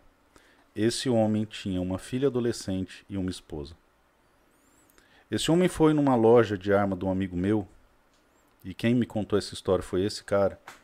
Diz que o cara colocava a mão na arma assim, tremia e chorava. E os caras ameaçando voltar. E passavam lá na rua e falavam que iam voltar. E o cara não conseguia comprar uma arma. E aí ele fez todo o processo e deu um jeito de conseguir, enfim, armou esse cara e o cara chorava e amaldiçoava o dia que entregou a arma na campanha do desarmamento. Então, o Estatuto de Desarmamento, meu amigo, foi feito para possibilitar esse tipo de cara entrar na sua casa e destruir tudo aquilo que você ama e acredita sem que você possa fazer nada. Só pelo fato de nós termos um presidente que tem falado que você tem o direito de se defender, isso reduziu os homicídios. Nós aumentamos em 95% a aquisição de armas no Brasil. Isso é estudo do, do CEPEDS, do Fabrício, 95, 99, não vou lembrar agora. Você teve uma queda de homicídios do, em patamares inferiores a 1999. Nós reduzimos em 20 anos os índices de homicídios com Só arma de fogo. por Só pelo mudança barulho. cultural. Só pelo barulho. Só pela possibilidade de. Porque ah, o bandido não tem nada a perder. Tem, irmão. Ele tem medo de morrer igual todo mundo. Tem medo de morrer igual todo mundo. E aí o que, que acontece? Os índices de homicídio reduziram a mais de 20% nesse período. Por conta de que agora o brasileiro sabe que ele pode, apesar de toda uma burocracia. Então você vê quão nefasto essa lei que vem para te deixar vulnerável a um ditador, te deixar vulnerável a um, um inimigo externo e proteger vagabundo, cara. Foi feito para você ser assassinado no Senal. Foi feito para ele subir para ter o papo cabuloso lá e o cara Mas tá seguro. A violência urbana ela é um excelente é, aspecto de controle Sim, social. sim. Porque enquanto eu tô preocupado é, em sair na rua e não ser assaltado, Eu eu, não tô roubo. pensando. Eu te roubo. Em saúde, educação, foda-se. Foda-se. É assim que funciona. Então, esses três, distração. esses três motivos já deve, é, seriam suficientes para deixar você com o sangue fervendo. Porque o meu fica. Uhum. Fico puto. Por isso que eu falo palavrão no meu canal, porque eu fico muito puto. A gente com se injuria, né? É, porque você vê uma família destruída, cara, e o cara não poder fazer nada. Ah, mas, ô, se ele ô, tá Polon, armado. eu vou entrar num tema Vai. perigoso, tá? Não, bicho. sem- Cara, e a desobediência civil, cara, onde é que tá nessa? É, então, é complicado. É, eu sei que é complicado, mas assim, Cara, o problema, eu tô problema é o dizendo pelo seguinte, é, tá? O que, que acontece? Ó, vamos lá, tá?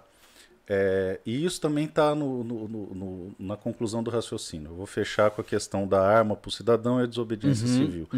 Mas falar em desobediência civil no Brasil é muito complicado porque, primeiro, 90% nunca ouviu falar. sim. Segundo, dos outros 9, 10%, 90% dos 10%, ou seja, 9, tem uma visão distorcida da coisa. Aí dos outros 1%, alguém leu alguma coisa aqui, outro leu alguma coisa ali, é um ou outro que tem a compreensão. Então, é, hoje, no grosso, brasileiro acha que desobediência, desobediência civil é pura e simplesmente não obedecer à lei. Não é. Não. É um conceito muito mais complexo. É um ativismo político. É um ativismo político. Então, eu, tô, eu tô com medo de estar falando, eu tô olhando pro meu quadro ali, ó, no dia 14, Fio da Navalha, Desobediência Civil. Eu tenho que gravar esse vídeo. ah, legal. Vai ser legal. Vai ser Vai perigoso. ser, vai ser bem legal, porque tem muita gente que, que, que fala de desobediência civil na internet, e eu evito de entrar nesse assunto, porque eu estudei essa porra, então Aham. eu sei o que, que funciona, o que, que é, e não é o que eles estão falando que é. Só que eu não tenho tempo de ficar arrumando treta na internet. Uhum. Certo. Eu tenho Você não concorda fazer. com desobediência civil, Concordo. irmão. mas dentro dos aspectos Eu concordo quando ela é feita para que se presta. Então, vou te dar um exemplo. Marquinhos Trade, conhecido nosso, nosso amigo, Hum. né? É, meteu o toque de recolher na nossa cidade. Hum, e aí, eu sou um cara que fica muito compenetrado no trabalho, eu sou quase um ogro da caverna, eu não sei o que está acontecendo, eu não olho na internet, eu pá, terminei de gravar umas, umas aulas de um curso, fui olhar aleatoriamente, fumar um cigarro e ver o que está acontecendo. Aí, é, o, o- o- sempre é bom, faz um frete só. Ah, Aí, cara, eu peguei, olhei lá, pum, toque de recolher em Campo Grande. 11 horas não sai mais ninguém. Eu falei, ah, na minha cidade não. não, não, não. Na minha cidade não, pai. Aqui você se fudeu. Aí liguei pro advogado amigo meu. Falei, velho, fique esperto porque é bem provável que você vai ter que levar cigarro pra mim na cadeia. e aí. Mas, mas pô, eu acho legal isso. Porque uma pessoa não faz diferença. É. Agora, se eles tivessem que prender 5 mil pessoas. Ah, Mas aí que tá, cara. Tem que ter um louco pra meter o peito. Tem que, tem que. Tem que. E, e aí eu peguei, fui, fiz um vídeo e comecei a gritar lá na 14. Toque de recolher é ilegal, toque de recolher é inconstitucional. Tá o vídeo no canal. Tá me tirando. Sério? E aí, pai, não sei o quê. Aí o secretário falou que é crime disso, esse é um analfabeto, não é. Aí comecei a explicar a questão do, do- do tipo penal, qual que é a construção do tipo penal, Aham. por que, que não é, por que, que é inconstitucional. Aí, velho, aparece a PM na esquina. Aí eu, olha que legal, pessoal, a PM, vamos lá. E fui pra cima da PM, falando e tal. A PM pegou e viu, porque Pô, esse caras- homem dá trabalho, viu? É, Dá muito trabalho. né? imagino. Meu Deus. E aí, a- o, o, o, o, pessoal da PM viu que eu ia, cara. Os caras, do jeito que desceram do carro seco pra me pegar, voltaram pra dentro do carro e, e foram embora. Aí eu, porra, a PM foi embora. Aí eu fui atrás da guarda municipal. Os caras foram embora também e ninguém veio. E aí fiz o vídeo, aí eu fiz uma série no canal explicando por que, que a abordagem da GCM é ilegal, o que, que você pode fazer, como que você interpela e toda a construção disso aí. Então, isso é desobediência civil. Ah, você seria preso? Seria. Sim. Você pagaria fiança? Não. Você ficaria preso? Ficaria. Porque eu estava enfrentando não o, o valor defendido ali não era a minha liberdade individual, era a liberdade do coletivo. Uhum. Então eu entro na, na coisa. Você era representante do coletivo. né? Exatamente, eu entro ali para pagar um preço. E estou disposto a ir até o final. Certo. Então o que, que acontece? É igual as greves de fome históricas, essa coisa toda. Você não está ali para você, você está ali por um propósito maior, certo? Porque se o meu país não for um país livre, onde meu filho pode sair na rua, eu não quero viver nesse país. E eu estou disposto a ir até as últimas consequências. Só que no Brasil, o pessoal acha que desobediência civil é o quê? Eu comprar uma arma fria, pôr na cintura e andar escondido por aí. Não, isso é só crime. É, isso é levianismo, né? É, isso Na é só crime. É. Isso é só crime. Agora, fica diferente quando? Quando, ah, eu não tenho como comprar uma arma registrada, mas eu tenho que escolher entre defender minha família ou não. Aí foda-se, meu amigo. Aí é é uma ferramenta, compre e foda-se. Você entendeu? É, é lógico que eu não oriento isso a ninguém, tá? Eu sou legalista, isso é só uma hipó- hipótese levantada num país imaginário que a gente está construindo aqui. País das bananas. Vocês Isso. entenderem, em Banânia. Isso. Mas a, a vida da sua família está em cima de qualquer legislação, não é um pedaço de papel que vai dizer se você pode É, eu acho essa frase muito interessante, que quando uma lei ela é imoral, o bom cidadão tem dever de desobedecê-la. Exatamente, mas isso tem que É. ser pego com grano sales, com, Sim, com, com sim. bastante cuidado. Que quer dizer o quê? É, eu vou desobedecer por desobedecer, eu não estou fazendo diferente de ninguém. Agora, eu vou, por princípio, desobedecer algumas coisas que eu discordo e pagar o preço por fazer isso, beleza. Então, por exemplo, vou te dar um exemplo. O dia que eu acreditar que a função, o jeito de resolver o desarmamento no Brasil é pela desobediência civil, eu não vou andar com arma fria. Eu vou pegar uma arma, vou na frente da Polícia Federal, vou botar o pé em cima da plaquinha e vou gritar: Ó, tô com R15 nas costas aqui, ô! Aí o cara me prende, eu vou sair, aí eu vou pegar outro, vou ir lá, ó, tô de novo aqui, e vou até mudar a porra da lei. É, é mais ou menos esse o, o- o- a roupagem do negócio que eu, que eu compreendo. Mas para concluir, então perceba que você tem uma legislação que foi feita para te deixar vulnerável ao inimigo interno, vulnerável ao inimigo externo, proteger bandido, isso é terrível. Isso é terrível. Uma lei que protege bandido. Uma das tantas que protege bandido. E agora, por essa comoção da Os imprensa. bandidos tá sendo ge- generalista mesmo. Todos os tipos de bandido. né? Todo tipo de bandido. O, o, Dos o- gravata até os do morro. Os gravatas têm mais medo do que os do morro, pode ter certeza. É, mas eu- esse- vocês ainda não estão preparados para essa conversa. Tem podcast pro futuro aí. É. o que que acontece? O Brasil ainda não está preparado para esse tipo de conversa. Mas o que que acontece? Então, tem várias leis para proteger criminosos. Tanto que aconteceu essa, é, é, é, essa ação da polícia na favela, e agora tá todo mundo, ó, tadinho. Eles se conheceram na escola, cresceram juntos, foram para o tráfico juntos e morreram na mão da polícia. Olha que história bonita. Saiu no jornal do G1, cara. Isso, né, cara? romantizando o criminoso. Então aí o que, que acontece, tá? É, é feito pra proteger bandido. Isso é nefasto, cara. Isso embrulha o estômago. Porra, você acorda cedo, você trabalha pra caralho. malévolo, né? Você é malévolo, você tem mulher, você tem filho. E os caras estão construindo um sistema pra proteger bandido. Isso aí te deixa louco. Só que aí, como eu disse pra vocês, se no Brasil se dá pra piorar, piora. E aí vem a verdadeira função do Estatuto de Desarmamento, que é a mais nefasta dessas três que eu já falei, que é a quarta função. A mais terrível, a mais grotesca, a mais abjeta, a mais nojenta. Perceba o seguinte, Anderson. Você tem direitos naturais. E esses direitos naturais lhe pertencem pelo simples fato de você ter nascido humano Desistir. não é um pedaço de papel que diz se você tem direitos naturais ou não. Então, direito à vida, liberdade, casar, ter filho, trabalhar, parará, parará, parará, isso tudo, são direitos naturais que, por uma convenção social, por conta do movimento constitucionalista que começa lá meados do século XII, diz ao Estado: Estado, desta linha aqui, seu filho da puta, você não passa, porque aqui são meus direitos naturais, chamados de direitos de primeira geração. Então a Constituição não foi pensada para dar direito para ninguém. Isso é uma fantasia que tem no Brasil, que é um país de vagabundo. Ah, olha, eu tenho direito a isso. Você não tem nada, o Ela- Estado ela não dá nada para ninguém. pra delimitar limites para o Ela é uma barreira. Estado, daqui é o Gandalf.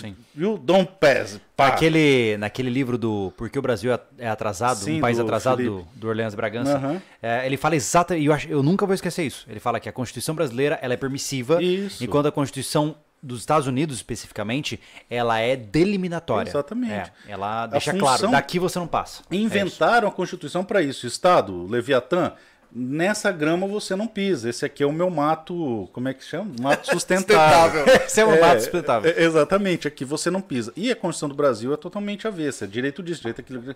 E o Estado não dá nada para ninguém, cara. O Estado só tira. Então essa ilusão de que o Estado vai te dar educação, bem-estar social, não vai. Então a função da Constituição é limitar o Estado. Pois muito bem. Dentro desses limites, vocês colocam, o, o, o- convencionou-se colocar ali na primeira geração os direitos e garantias fundamentais, que seriam seus direitos naturais. Confere? O grande detalhe é o seguinte, cara. Dentre os direitos fundamentais, existe o mais fundamental dos direitos, que é a possibilidade de defender todos os direitos. Se você não tem como defender um direito, você não tem efetivamente direito nenhum. Nenhum. Então eu falo, ó, você tem direito de tomar café nessa xícara. Puxa, que legal, que agradável, ah, café. Aí eu pego o ranco aqui e falo, se tomar café eu te pico na bala. Pronto. Cadê seu direito de tomar café? Goodbye, Blue Skies. Só se você tiver uma outra maior que a minha pra falar, eu vou tomar a porra do café e foda-se. Você Sim. entendeu? Então, se você não tem como defender o direito à vida, você não vive. Se você não tem como defender o direito à liberdade, você não é livre. Se você não tem direito de defender é, é, é, a sua liberdade de expressão, você não tem liberdade de expressão. Então, uma ovelha, ela, ela não vive, ela existe. Ela não é livre, ela vai até onde o dono deixa. E ela fica esperando um abate. É isso que acontece com alguém que não pode defender um direito. A premissa básica do primeiro ano de direito é você entender que só existe direito se você tiver um meio de coagir alguém a não desrespeitar esse direito. Então por que, que você pôs uma cerca ali? Porque fica implícito o cara que passa que se ele passar aqui, alguma coisa vai acontecer. Ou o cachorro vai mo- morder, Sim. ou a mulher vai gritar, O ou a é que polícia vai no vir. estado atual, se ele passar cerca, nada acontece. E aí você tem uma fragmentação social, né? Exatamente. Engraçado como esse valor, esse valor eu, cresci com esse valor, né? Da delimitação, do, do, Exatamente. do- É. da- do direito da, da cerca. E é engraçado como ninguém mais respeita isso. Isso se perdeu, cara. É, a minha existe cerca não é mais o suficiente. Cara, eu, não, eu não consigo. Tem uma coisa não, que não, não, funciona. digo geral, não pra É, nós. eu também não consigo. Não pra nós, porque aqui dentro do Mas pé aqui tá arrombado, Tem uma, cara. tem uma coisa que funciona muito lá no Mato Grosso do Sul, que é o seguinte: essa cerca é para sua proteção, não para mim. É, é. Mas é, mas é interessante que esse aspecto cultural ele é muito interessante, porque É. até durante o nosso desafio de evasão, eu era incapaz de pegar uma fruta que estava do lado de dentro da cerca. Eu sou incapaz. Eu não, con É formação, não consigo. cara, porque lá onde a gente É. foi criado, se você fizer isso, você morre. Simples É. assim. Você vai levar tiro? Tá, eu tenho arma desde os 16 anos, cara. Porque Também você- quando eu era criança não tinha rolado Então, esse negócio aqui, porque eu roubei muita cana. É, o que, que eu, eu vou- te dar um exemplo. ó. Eu ia passar férias em São Paulo com os meus primos, eu ficava impressionado como o pessoal era folgado, como o pessoal era agressivo um com o outro no linguajar e tal. Fechava o carro, o pessoal começava a se xingar. Por quê? Porque onde eu nasci, se isso acontecesse, terminava em tiro. Você entendeu? Então, isso gera um- um- uma coisa. Então, voltando ao, ao- ao raciocínio. É, você tem direitos e garantias individuais, correto? Você tem é, é, direitos naturais, certo? E o mais natural dos direitos é o seu direito à legítima defesa, ok? Pois muito bem. É, se eu tiro de um ser humano um direito e garantia individual desse ser humano, eu tiro muito mais que isso. Eu tiro parte da sua humanidade. Então, se eu pego e faço uma parede aqui, deixo você preso aqui um ano, o cara que vai sair desse quadradinho não é mais o Anderson, é o que sobrou dele. Se eu mando você para uma guerra e lá você não tem direitos naturais garantidos, o cara que vai voltar não é você.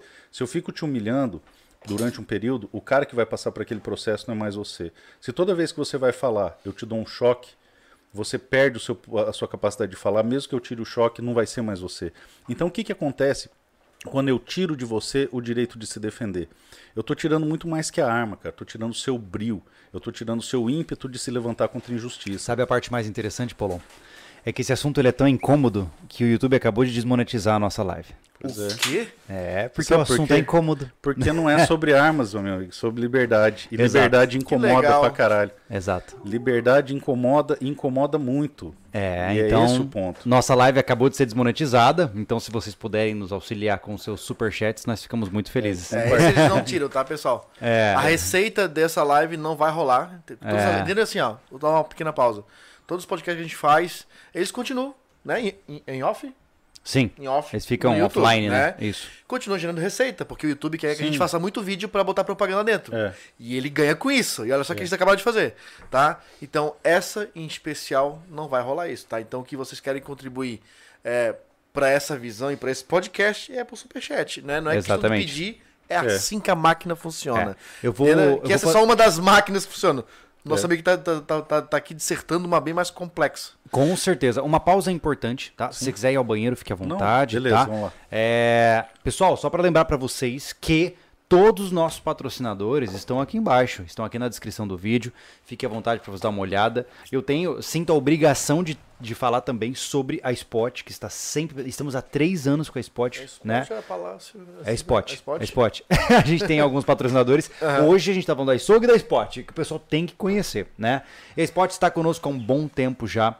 É uma empresa focada em produzir equipamentos de localização via É, GPS. É um dos aparelhinhos dele, é Olha o lá. lançamento do então, momento. se você não conhece, se você é um cara que vai para lugares remotos em situações de aventura e tudo mais, ah, ao apertar este simples botão aqui do SOS, por exemplo, se você estiver sob risco imediato de vida, você imediatamente manda a sua latitude e longitude para a central da Geos, onde lá eles vão mandar uma equipe de emergência para te resgatar. Ou seja, não existe mais o perdido na selva desde que você tenha um bom equipamento de rastreamento. Basta ter espaço direto com o céu, onde ele vai pegar o satélite mais próximo e você vai ter uma grandíssima possibilidade de resgate. Não é à toa que a Spot tem aí um acúmulo de histórias de sucesso gigantescas ah, ao longo dos, dos últimos anos. Né? Os caras estão realmente trabalhando muito e salvando muitas vidas, tá? Gente, não é, não é, não é marketing aqui de bobeira, não. É, a gente tem relatos de conhecidos que já foram socorridos através da chamada do spot, tá? Então o negócio é eficiente sim. Isso é uma dúvida, Júlio, que quando a gente faz alguma coisa voltada pro spot, é, alguns comentários chegam assim. é, eu tô falando fora do microfone, desculpa. É, por que vocês não fazem um vídeo é, fazendo um teste da chamada do spot? É gente, porque entenda que Eu acompanho, desculpa interferir, mas o troço é sério, porra. É, o problema é que se eu apertar aqui agora o SOS sem estar sob É risco isso é de imediato de, verdade. vida, Você paga uma multa é, monstro. são, né? cin- monstro, cara. São, são acho que 50 mil dólares de multa. É, vamos assim. fazer uma vaquinha, cara, levantar 50 mil pra Pô, ver o a que, que acontece. essa. Isso. É, daí a gente aperta. É, Aí você me chama aqui pra Boa. ver.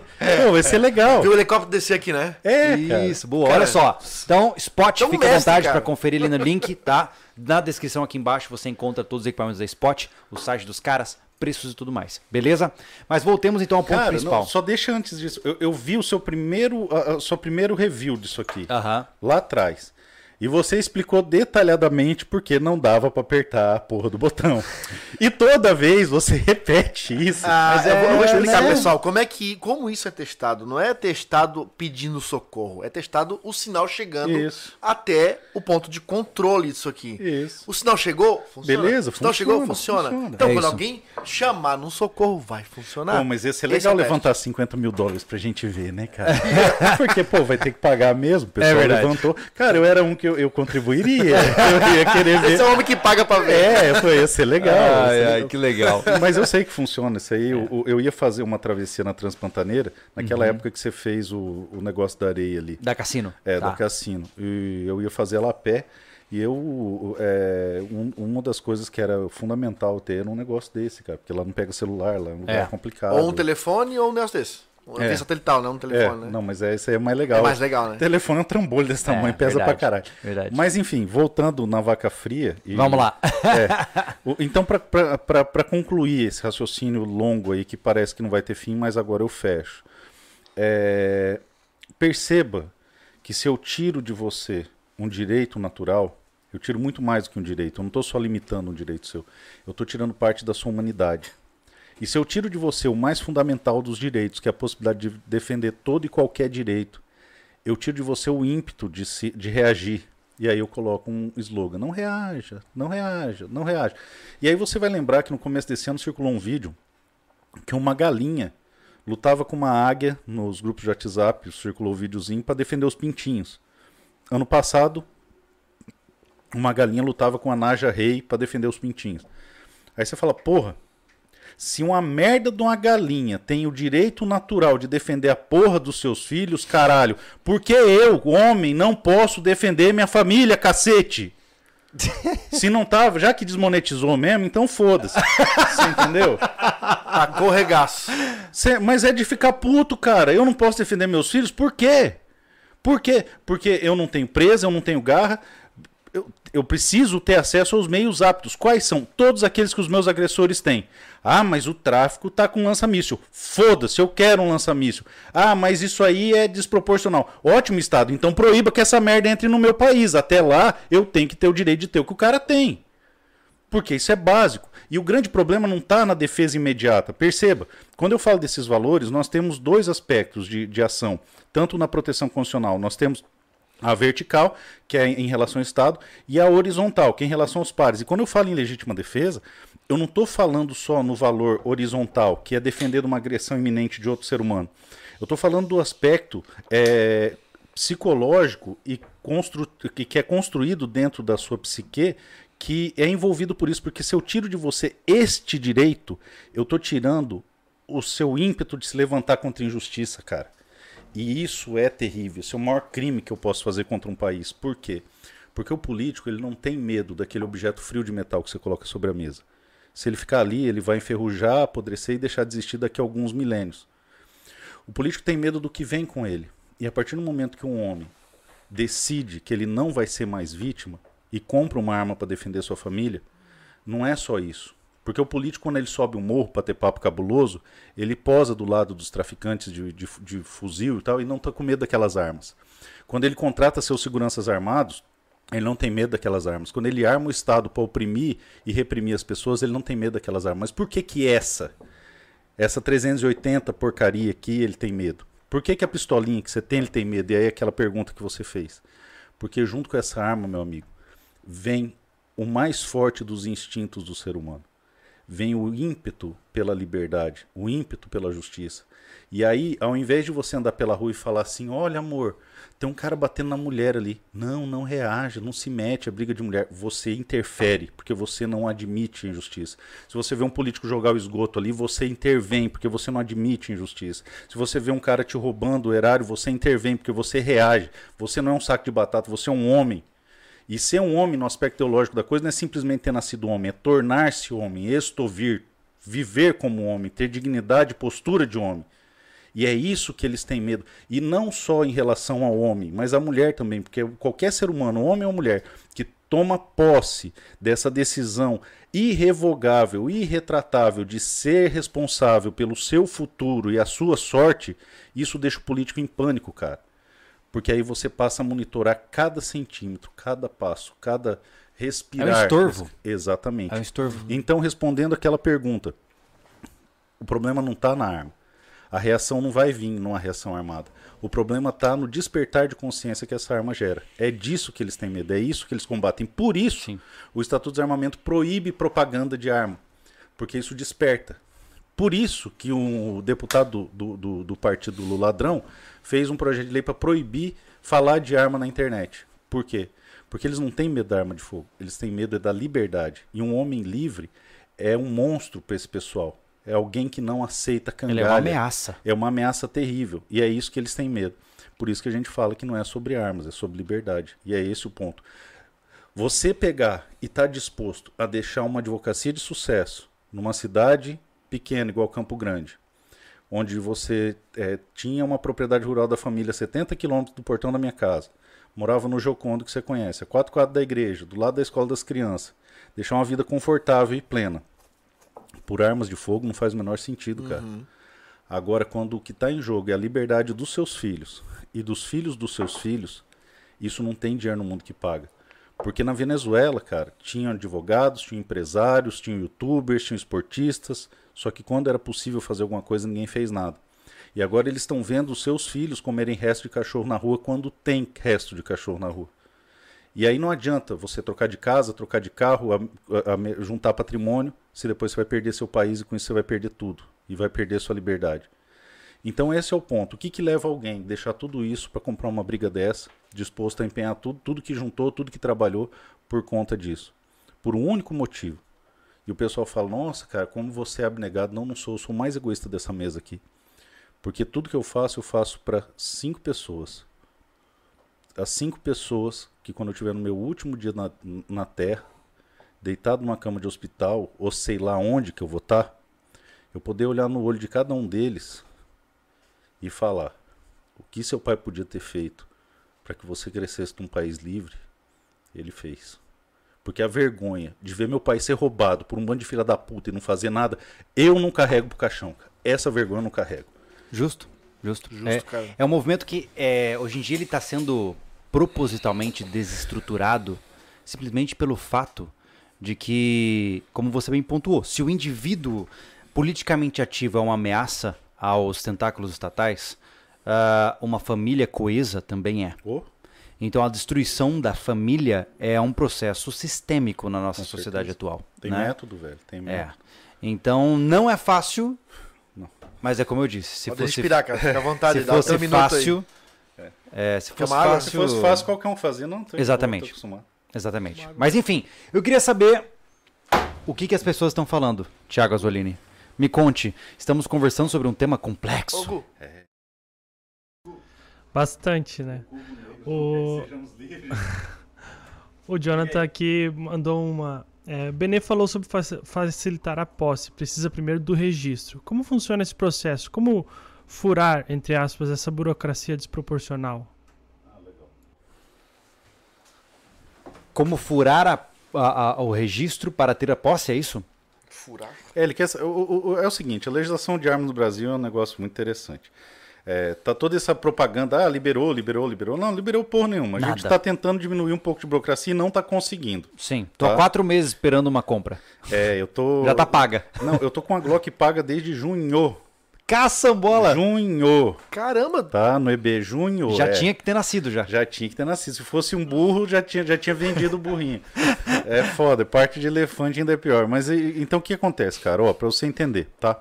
Nós temos dois sistemas no Brasil, o Sigma e o Sinarme, tá? O Sinarme é na Polícia Federal, o Sigma é no Exército, tá? É, ah, Bolsonaro liberou a arma, libera geral, não. Não, não liberou, tá? Tá foda pra comprar e aí eu vou falar pra você como é que você libera, compra arma pelo EB. Você vai pegar e vai ter que fazer um CR, que é se tornar atirador esportivo, caçador ou colecionador, tá? Isso aí costuma levar de três meses a um ano, dependendo da região do Brasil que você tá.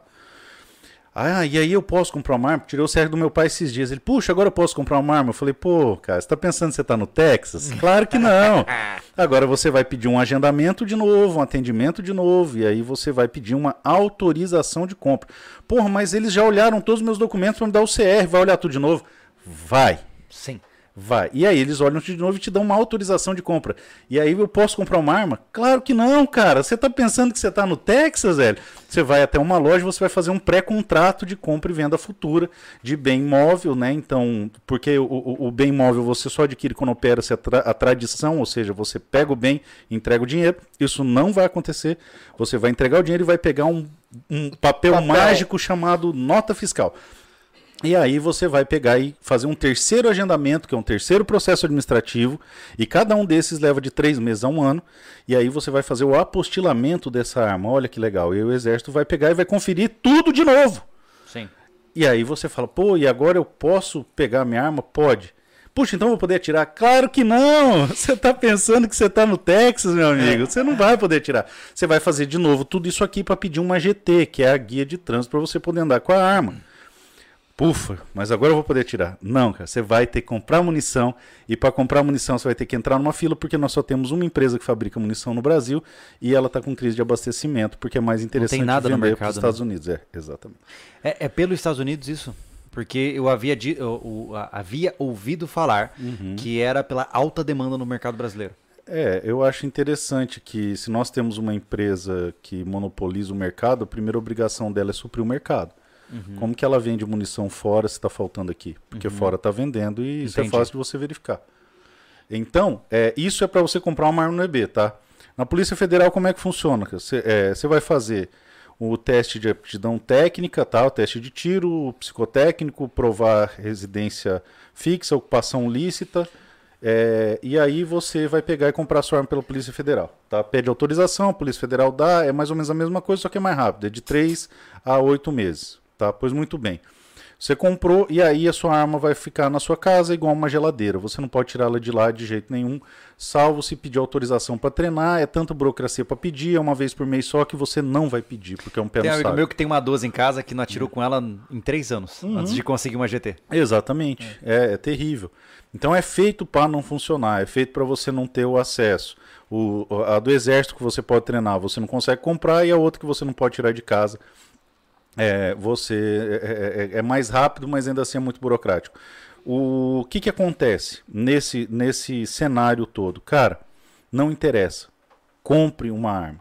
Você não tem? Compra pela Polícia Federal que é mais rápido. Ah, mas eu não vou treinar. Cara, na hora do aperto, só o fato de você atirar no chão já vai espantar o vagabundo. Ele não vai entrar num lugar que tá vindo barulho de tiro. Ah, outra coisa que eu escuto, ah, e se eu tiver um Marsoft, eu hum. posso me defender? Você é. vai morrer, cara. Você vai morrer, Esse caralho. é perigoso. Perigosíssimo. Eu vejo gente falando, eu entendo que no cenário de escassez as pessoas buscam, buscam por alternativas. É. Ah, uma balestra, uma carabina de chumbo. Não. Mano, não. Você não blefa com quem tem poderio bélico maior que você. Exatamente. É, é, uma, é uma brincadeira. Não é, não é ver quem cospe mais longe. O, o, não. É uma coisa que blefaram no jogo de cartas com dominó, né? Exatamente. Não, não dá, certo. Não, dá. não, não dá é. certo. Então, para quem não tem nenhuma arma, compra pela Polícia Federal. É melhor? Não. É mais rápido. Ah, e o porte? Cara, o porte é uma outra história. O porte você tem que saber estruturar o pedido. O pessoal acha, ah, mas é só preencher na internet, ali tem um formulário. Não, não tem. Você vai rodar, tá? Você tem que saber identificar se você tem o um direito, fazer a estrutura comprobatória de você tem o um direito, fazer o pedido amarrando os fatos, igual a petição inicial de processo. É, ainda assim, o risco de ser indeferida? E você tem que saber construir um recurso administrativo para amarrar todos esses fundamentos para obrigar o delegado da Polícia Federal a passear por esses fundamentos, porque isso é obrigado por lei, eles não fazem. E aí, uma vez que ele faz isso, isso é o único é a chave para você acessar o judiciário, porque por lei o judiciário não analisa é, decisão administrativa, porque é o mérito do ato administrativo, isso não é analisado, só vai analisar a questão da legalidade, e se você permear de fatos essa fundamentação, você, por conta da teoria dos motivos determinantes, Meu o judiciário começa Tem que ser um ótimo contador de história. Olha só, Isso. olha só. É, eu, já é perdi, assim, eu já envelheci não, três quero... meses nesse papo. Oh, eu, quero Quando eu comecei, pergunta... eu não tinha barba branca, velho. Meu Deus, uma pergunta com licença. Que a resposta vai ser rápida, cara. Tá faltando munição ou tá vindo um boicote? Depois que eu vi isso tudo, eu fico suspeitando. Tá, tá faltando munição ou tá vindo um boicote? Cara, eu não sei te dizer porque eu não, não, não tenho relacionamento nenhum com a indústria nacional. Mas eu posso te assegurar o seguinte: é, tem uma escassez no mundo inteiro, mas se você quiser importar um container de 9 milímetros para o Brasil, você consegue. Você não consegue pôr ele no mercado por conta da burocracia. Tá? É, se você procurar munição é, da fábrica da indústria brasileira nos Estados Unidos, você acha.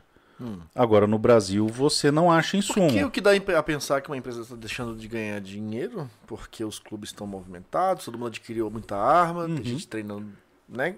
aumentou-se tudo, né? É, isso aí para poder é, responder teria que fazer um estudo ou numa ação civil pública ou numa investigação de crime contra o consumidor, mas o fato é que nós temos um monopólio, só tem uma empresa no Brasil que produz munição, e aí se você produz munição aqui, você preferiria vender é, pólvora, estojo, espoleta aqui ou munição montada, que vale mais, é valor agregado? E aí, isso num cenário de, do ambiente de negócios comum, isso é normal. Isso é tranquilo. Uhum. É só uma decisão de negócio. Agora, se eu monopolizo e sou o único dono do mercado, eu tenho o direito de fazer isso? Pois é, cara. Pelo direito do consumidor, não. Se eu sou o único que fornece, eu sou obrigado a continuar fornecendo. E esse é o ponto. Então, é, existe uma escassez geral, uma busca em todo, todo mundo? Existe. Mas aqui só existe uma empresa. Essa empresa tem que continuar oferecendo os produtos. Ah, e o que, que vai acontecer se ela não oferecer, bom, aí são cenas de um próximo capítulo. Aí a gente vai ver o que, que, o, o que, que dá para fazer no Brasil. Enquanto isso, ninguém treina e economiza o que tem para se salvar no dia D. Exatamente. exatamente. Exatamente. A situação é complicada. Ah, Tiago, me diz aí, o que, que nós temos de bom nos superchats? Eu sei que tem bastante superchat aí do pessoal ajudando a gente. Conta pra gente. Então, lembrar o pessoal que também tem o Pix, né? Que tá aí o código. Aponta aí, Anderson. Hoje, né, Aponta aí, Anderson, por favor. Aqui, ó, na cabeça aqui, ó. É. Aí, ó. Pode nos apoiar diretamente por aqui, tá? Por aqui o dinheiro entra limpo, porque o YouTube nos come, o AdSense come uma baita de uma porcentagem. 30%, 30%. 30%, então, quem quer aí contribuir com o sobrevivencialismo, crescimento, qualidade e tudo mais, via Pix diretamente. E também tá ali fixado no chat, no, é sobrecastsv.gmail.com. Agradecer bastante, o pessoal tá doando bastante superchat. E, e bastante gente perguntando sobre o movimento Pro Armas, né? É, muita gente que já é inscrito, é associado né, ao movimento, doando aqui para nós. E o rapaz aqui fez uma pergunta. É, o ProArmas seria como a NRA do Brasil? Só que mais legal porque a gente tem mais praia e tem caipirinha. Boa. Ah, os moldes são realmente semelhantes? A estrutura é a mesma, é uma associação civil sem fins lucrativos cujo objetivo é restaurar o direito que nos foi roubado em 97 e 2003. É assegurar que a gente consiga esculpir no, na Constituição brasileira algo similar a uma segunda emenda e que nenhum brasileiro seja tolhido do direito sagrado de defender seus filhos e sua família. Então a ideia do ProArmas é isso, por isso que a gente fala, não é sobre armas, é sobre liberdade. Você pode conhecer no site proarmasbrasil.com.br. Se você colocar Marcos Polon aí, você acha meu canal também.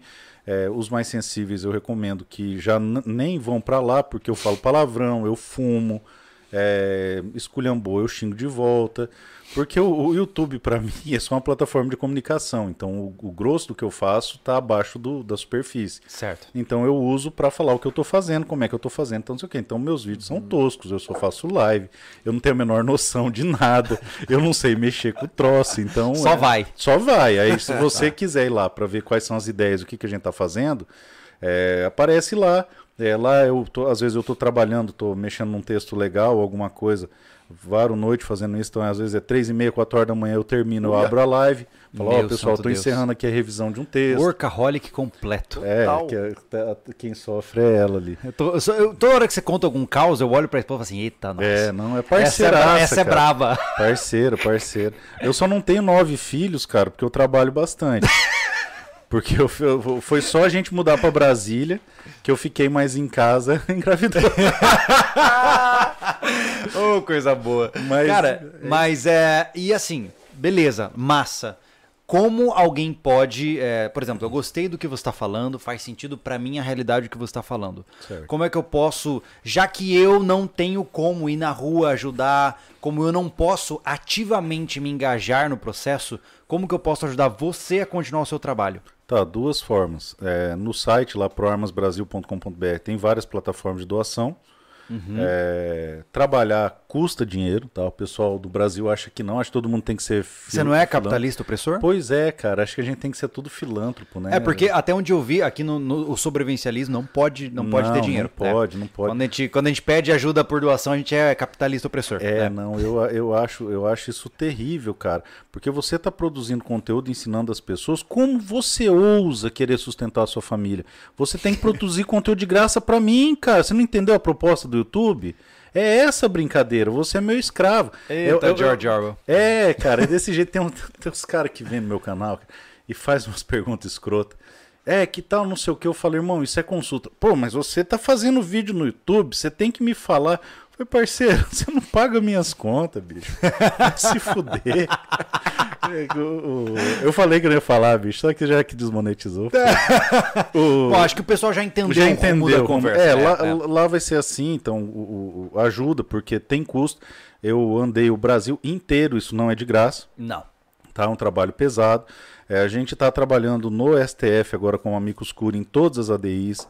A gente faz o, o ProArmas ele é estruturado sobre três pilares distintos, tá? É, o primeiro pilar é produção de conteúdo para que você saiba que você tem como comprar uma arma. Além disso, que você saiba quando o Estado está tendo uma posição ilegal. E aí, como que você rompe essa barreira? Então, no nosso site tem um monte de modelo de recurso administrativo e tal que você baixa de graça. Tá. Aí o cara me liga domingo à noite, é, não sei o que, eu falo, porra, bicho, tô com a minha família, cara, você tá fazendo. Mas enfim, é produção de conteúdo, primeiro pilar.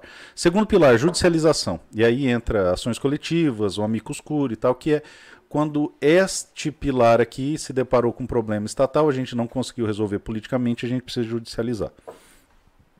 E o terceiro pilar é a atuação política institucional. Então a gente é, conversa com deputados, senadores, com o executivo para tentar aprimorar a lei de controle de armas do Brasil, sendo que o primeiro passo é parar de falar estatuto de desarmamento, porque tecnicamente não existe isso. Se- ah, mas ele nasceu para desarmar todo mundo. Pode até ser em 2003, mas em 2005, quando nós votamos contra e ganhamos, ele teve que mudar por conta do poder constituinte originário, que é o povo votando e todo poder. Se todo poder emana do povo, como a Constituição mente pra gente todo dia, né? É, se isso fosse verdade, eles respeitariam o referendo de 2005. Então, E você acha então é a que estrutura. as pessoas que se associam a você, elas te ajudam, especialmente pelo ponto de vista de fundos? É, exatamente. Isso ajuda bastante, mesmo porque para você se tornar membro do ProArmas hoje vai despender bastante capital. Tá? Você, é interessante você ter um- um- um- uma provisão de recursos, porque a gente cobra 38 reais Não, não dá. por ano. Não dá. O quê, por tem, ano? Tem financiamento assim que eu posso pagar isso? reais por ano. O Spotify tá 26, então, É. né, por mês. Por mês. O meu É. é 38 reais por ano. E me diz uma coisa, Paulão, sendo assim direto na lata, você com mais dinheiro vai fazer mais? Com certeza, Por quê? cara. Porque daí eu posso montar uma equipe de advogados, não vou ter que ficar varando a porra da noite para revisar o caralho do texto da, do- da manifestação na Pode DI. fazer mais filho. Posso fazer mais filho, povoar o mundo de armamentistas. Muito bom. O, e o, o, que que acontece é o seguinte, ó. é- é- o que que eu sou bom, cara? Eu sou bom em articulação. Eu consigo transitar, conversar e resolver algumas coisas. Eu escrevo razoavelmente bem, escrevo, mas, porra, é, é, as últimas semanas, cara, eu passava, chegava em casa às 11 da noite, ia pro escritório, revisando o texto de manifestação e tal, não sei o que, terminava às 4 da manhã, ia dormir, levantava às 6, 7, É né, louco. amor? 7, 8 horas da manhã eu tava na esplanada conversando com o senador, aí passava até de noite, é, aí o senador falava, cara, eu preciso disso em texto.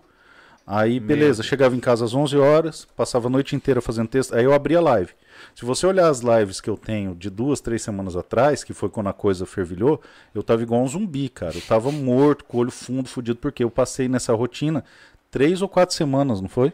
Meu Deus. Três ou quatro semanas. louco. Por quê? Porque é aquela história, o, o, o- o cara fala assim, ah, mas quem vai fazer? Eu vou fazer. Ah, mas você não vai aguentar. Foda-se, eu vou fazer. Eu sou o cara que vai fazer, bicho. E aí me diz uma coisa, dia 9 do 7 esse ano vai ter outro encontro. É, todo ano a gente faz em 9 do 7 o- a Marcha pela Liberdade, né, que é a primeira é, passeata, vamos dizer, manifestação exclusivamente de pauta armamentista. A gente não tem nenhuma pauta, é só direito de acesso às armas, liberdade para o povo brasileiro. Essa é a pauta, Tá. tá? É, então, o- o- só para fechar, se a gente tivesse estrutura, eu não ia varar a noite fazendo isso, ia montar uma galera para fazer. Mas enfim, a questão não é só essa. É, 9 do 7 é o dia que nós elegemos para manifestação de direito de acesso às armas, manifestação alguma- pela liberdade. Tem, É, isso que eu queria saber. tem, tem sim. E eu já quero aproveitar e convidar os senhores para 9 do 7 tocar a gente em Brasília esse ano. Vou te dizer que ah, a gente recebeu toneladas de mensagem disso. Uhum. E a gente não colocou no nosso calendário. Mas estou firmando um compromisso público aqui. Eu, Letícia e minha filha de três aninhos estaremos lá Cara, casa. presenciando o processo. Se você Posso? tiver onde ficar, fica lá em casa. É sério. Temos um acordo. Temos um acordo. Deixa eu pegar. Escoteiro. Ah, escoteiro que é Escoteiro. Pronto. Ah, não, é, vocês são, são muito bem-vindos, né? Tu Legal. Fica de hóspedes lá em casa, vai ser muito legal, tem um quarto de hóspede. Olha aí, viu só? Tem um lugar no porta-malas pra me jogar junto? Não, tem, tem dois quartos de A hóspede gente- lá a em gente casa, vai dar um pulo. Eu levo meu, meu kit de equipamento, cara. Fico na Então, varanda. tem, tem lugar pra acampar lá. Aí, é sério, de viu só? verdade tem. O, lá em casa tem, um- tem um. Então, ah, é uma proclamação. Cara, 9 vamos do ficar fora 7. dessa, Vamos lá? É. 9 do 7, a equipe do Sobrevivencialismo estará em. Brasília Pronto. ah, Show de para apoiar essa iniciativa. Vamos É. cobrir esse Aí negócio o, aí. o negócio, é, é- é- o legal é entender por que 9 do 7. Isso. É, eu tava tendo um- uma live assim com uma filósofa brasileira que é espetacular, chama Bruna Torlai. É espetacular, a menina é fora da curva, é, é- é genial. E aí a gente debatendo questões filosóficas sobre liberdade de, de acesso às armas, eu cometi um erro muito grosseiro por conta da minha ignorância. Falei, Bruna, mas o brasileiro é um povo que não estima a liberdade. Porque era, esse era o meu, o a minha visão Uhum. ela falou: não, você está muito enganado. Tanto estima que aqui a desobediência civil é institu- institucionalizada. Eu, como assim? Ela falou: é, aqui a lei não pega. Eu, porra. Eu falei: É verdade. Aqui a lei não pega. Eu falei, Somos anarquistas e nem sabemos. Exatamente. Aí eu falei: caralho, então o- quer dizer que o que falta pra gente é uma identidade cultural nesse sentido. Ela falou: é, se tiver uma identidade cultural, o brasileiro já é uma liberdade. Eu falei: peguei. Quando você fala, não solte fogos no quarto de julho, o céu pega fogo nos Estados Unidos. Uhum. Quando você pega e fala que vai é, restringir o número de munições nos carregadores, na terceira segunda-feira de janeiro, o Capitólio está cheio de gente armada.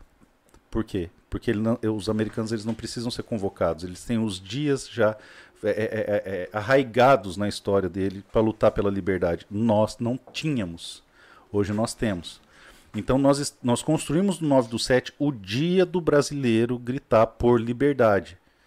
O dia de pedir por acesso às armas. Por quê? Porque se eu não tenho como defender um direito, eu não tenho direito nenhum. Por isso que a pauta é única. Não é para xingar ministro, não é para xingar o nhonho, não é para brigar por isso, não é para falar do esgoto, não é para falar de voto impresso, não é para falar de nada. É direito de acesso às armas. Aí ah, o resto. Cara, monta uma associação e briga pelo resto. Nossa pauta é uma só. Certo. Direito de acesso às armas. Por que 9 do 7? A gente escolheu 9 do 7. Porque 9 do 7 é o dia que se comemora a Revolução Constitucionalista de 32, que foi ah. quando os brasileiros se levantaram e derramaram sangue contra um déspota, Getúlio Vargas, que convenientemente é o pai do desarmamento no Brasil, que fez a primeira campanha do desarmamento da história do Brasil, dentre as quais instituiu o R-105, que obrigou a gente por mais de 60 anos, 90 anos, por mais de 90 anos, a ter a porcaria do calibre 380, e aí foi rompido por, por os decretos do, do Bolsonaro agora. Então veja o tamanho da, da, da herança desarmamentista que a gente tem. Então é nesse dia simbólico de enfrentamento ao desarmamentista maior da história do Brasil que nós vamos às ruas pedir direito de acesso às armas. Pô, mas 9 do 7 é ruim, cai numa sexta-feira. É isso que é o ponto. É para ser ruim, cara. É para doer, é para incomodar. Ah, mas vai ficar caro. É para ser caro. É para quem olhar para rua e falar, cara, esse povo é louco. Tá aqui numa sexta-feira. Ano passado foi quinta. Uhum. É isso. A ideia é ser ruim mesmo. A ideia é ser difícil. É para mostrar que nós não estamos ali passeando. Nós estamos Sim. ali lutando por liberdade. E a liberdade é uma árvore que foi regada pelo sangue de muitos heróis, pô. Então nós estamos fazendo tudo que nós estamos fazendo para não precisar chegar nesse ponto. Porque é, é, é eu falo para você, quando você vê seu filho comendo o resto de cachorro na rua, igual os venezuelanos estão vendo, já não vai adiantar mais sair na rua. Eu tive em Roraima, cara. Fazia quase três meses que eu não ia para minha casa. Nessa andança pelo Brasil todo. Eu terminei de almoçar, saí do restaurante para fumar um cigarro, vi uma menina parecida com a minha filha caçula, que agora não é mais caçula, né? Vai vir o nenê. O... Tá gestante. Aham, o quinto tá Parabéns. Tá que lindo, cara. Parabéns. É isso que motiva. Legal. Que coisa Eu sou um linda, cara que cara. tem fé, Parabéns. cara. O cara pra ter estúdio tem que acreditar na vida. Tem que, tem. E aí, velho, é, veio aquela menininha é, do tamanho da minha filha, cara. Veio me pedir dinheiro pra comprar comida. E essa menina saiu de um país que até pouco tempo atrás era tido como pedaço dos Estados era Unidos próspero. na América Latina. Meu pai tem 80 anos. Ele foi pianista, rodou a América do Sul. e ele tocou. É, pois é, ele tocou em 75, eu acho, na Venezuela. Inclusive, acho que o próximo podcast é do meu pai, né? Acho eu que acho ele vai vir para cá e vai, a gente legal, vai trocar uma ideia. É. E, e ele dizia para mim, eu cresci ouvindo isso. A Venezuela é a Suíça do, da América do Sul. Uhum. É incrível. Como que pode isso, cara? É prosperidade. Até é. o pessoal que morava nas periferias lá se vestia bem, comia bem. Era uma, era uma população uh, que não curtia cultura baixa. Sim, sim, né? sim. É. E aí, cara, a menina teve que vir com, pelo mato, porque a fronteira estava fechada, pra pedir comida no meu país, cara. E aí, por que que isso aconteceu? Tá, eu sei da história do empresário lá que atirava com um atirador muito respeitado no Brasil era um empresário do setor de petróleo. E um dia ele chegou na empresa dele, foi colocar a chave na fechadura, não entrou. Veio um guardinho e falou: sua empresa foi expropriada para interesse nacional. Ele não conseguiu pegar nem as fotos da família que estava na mesa, nem o paletó que ele tinha deixado outro dia. E foi, sabe-se lá Deus para onde, sabe-se lá Deus como que vive hoje. Por quê? Porque quando eles poderiam ter feito alguma coisa, eles não fizeram nada. Então, cara, você tá três meses longe de casa, você vê uma menina do tamanho da sua filha vindo pedir comida no seu país, ela saiu de um país muito mais rico que o seu, é de causar uma revolta, cara. É de causar um nojo, uma sensação de impotência. E essa é a razão de toda noite eu achar que o que eu estou fazendo é pouco. É isso que me move, varar a noite, no outro dia acordar cedo e vai, vai, vai, porque não é sobre armas, cara. É sobre liberdade. É isso que as pessoas têm que entender. Mas, Paulo, acho que no final das contas, todos nós falamos da mesma coisa por idiomas distintos. Né? No sobrevivencialismo, o que a gente mostra para a pessoa? É. Que é aprenda a cuidar de si mesmo. É responsabilidade Sim. sua e de mais ninguém manter-se vivo. Exatamente. Né? E, no final do dia, a única coisa que a gente quer, cara, é poder cuidar dos nossos filhos, é, uhum. do quintal, do, ter, ter a nossa cultura, ter o nosso estilo de vida, é só isso. É. Eu preciso de um terreninho, pra ver o pôr do sol, com os meus cachorros correndo em volta e minha criançada gritando. Só isso, cara. É. Só isso. É esse o, o, o cerne do conservadorismo. O que, que é o conservador? É um cara que quer conservar as coisas boas e arrumar o que tá ruim. Partindo do princípio que o terreno dele é sagrado, ali ninguém entra, é o pequeno feudo dele. Castelo dele. É o castelo dele e ele vai chegar ali, ele vai estar seguro. Só. A gente está lutando incessantemente pelo simples direito de entrar no portão da nossa casa e saber que nós vamos poder jantar, dormir, acordar no outro dia, poder trabalhar. Cara, é pedir muito pro Estado. O Estado não vai dar nada para ninguém, mas vou dizer, é exigir muito do Estado, porque o Estado não dá nada, nós que exigir do Estado. Então, Estado, seu saco de bosta, isso aqui você não vai tirar de mim. O meu terreno para criar meus filhos e dormir tranquilo. É só isso que a gente quer. Paulão, você acha que essas manifestações, como o 9 do 7, causam algum impacto verdadeiro ou são só figurativos? Muito, muito, muito. Porque é o seguinte: é, a, a, a história, e isso você vai entender bem, você é psicólogo, ela é movida pela comunicação. A estrutura da vida em sociedade é movida pela comunicação. E parte da comunicação é a construção de uma narrativa. Então hoje a gente vive essa merda no Brasil porque há 30 anos atrás começaram a construir uma narrativa e a gente deixou. Sim. Então, quando você começa a desconstruir isso e reconstruir o, o, seu ponto de vista, você reestabelece parâmetros. Você começa a criar cultura e daí você começa a fazer um movimento. Qual é o problema? Isso não é uma lancha, isso é uma nau. E a nau para virar demora para um caralho e demanda força para cacete. Então, quando as pessoas vêm, 5 mil pessoas numa quinta-feira em Brasília, todas vestidas de branco, sem deixar um papelzinho de bala, coisas ordenadas, pedindo uma coisa só, direito de acesso às armas, você vai escutar o que eu escutei de um senador. Eu não imaginava que tinha tanta gente querendo arma assim no Brasil. E são só 5 mil, né? E são só 5 mil. Agora, esse ano, nós queremos colocar 50 mil pessoas na rua. E vai chegar o dia que nós vamos colocar 1 milhão. Vamos pensar que nós temos 2 milhões 115 Vai botar essa metade, hein, mil inscritos no canal. Pois Botar é. essa metade lá, hein? É. Pessoal? Ia Cara, ser bom, e né? o- eu, eu faço um apelo, aproveita isso aí. Cara, é você que perguntou como ajudar o ProArmas. Falou, pô, eu posso doar. Cara, não precisa doar. Não precisa de nada. Vai no 9 do 7. É o único sacrifício que eu te peço, cara. Não é por armas isso aqui, é pelo futuro do seu país. Vai no 9 do 7. Coloca uma camiseta branca, tá? E vai lá. Porque aí, eu eu vou te falar uma coisa. Quando eu comecei a ir pra Brasília, eu frequento aquilo desde 2005, tá? E levando essa pauta, e levando essa pauta e, e- e trabalhando lá. Bicho, eu tomava chá de cadeira de senador por seis horas. Meu Deus. Depois do 9 do 7, tem senador. tu- o- o- o- se você olhar meu celular aqui, este número aqui que você tem é só você, minha família, mais umas duas pessoas e o pessoal do Senado. Então tem senador que me liga é, frequentemente, deputados que me ligam frequentemente. Por quê? Porque aquilo mostrou, olha o tanto de gente preocupado com Sim. essa pauta a ponto de numa é quinta-feira ir para Brasília. Exatamente. É, Nós não- somos relevantes. A pauta é Sim. relevante. Esse Sim. é o ponto. Então, se eu puder pedir alguma coisa, cara, faz um esforço. É, hoje, se você comprar passagem pro 9 do 7, é, você vai pagar 200 pila, vai, Uhum. é, para São Paulo de avião. é, se for de São Paulo para Brasília, daqui tá, tá 300, 400 conto. Mas estejam presentes lá, porque daí a gente começa a reescrever a história. Então, se vocês olharem, toda a história tem aquelas imagens que contam a história. A gente precisa montar essa imagem. Então, vou, vou- te dar um exemplo. Por que, que nós pensamos isso? Por que de branco? Por que formadinho? Por que com aquela estética? Porque quando vieram o pessoal do- dos an- anti alguma coisa, eu não lembro, aquele pessoal de preto que ficava gritando democracia e batendo nos outros na rua, é, eu não vou lembrar. Teve lá em São Paulo.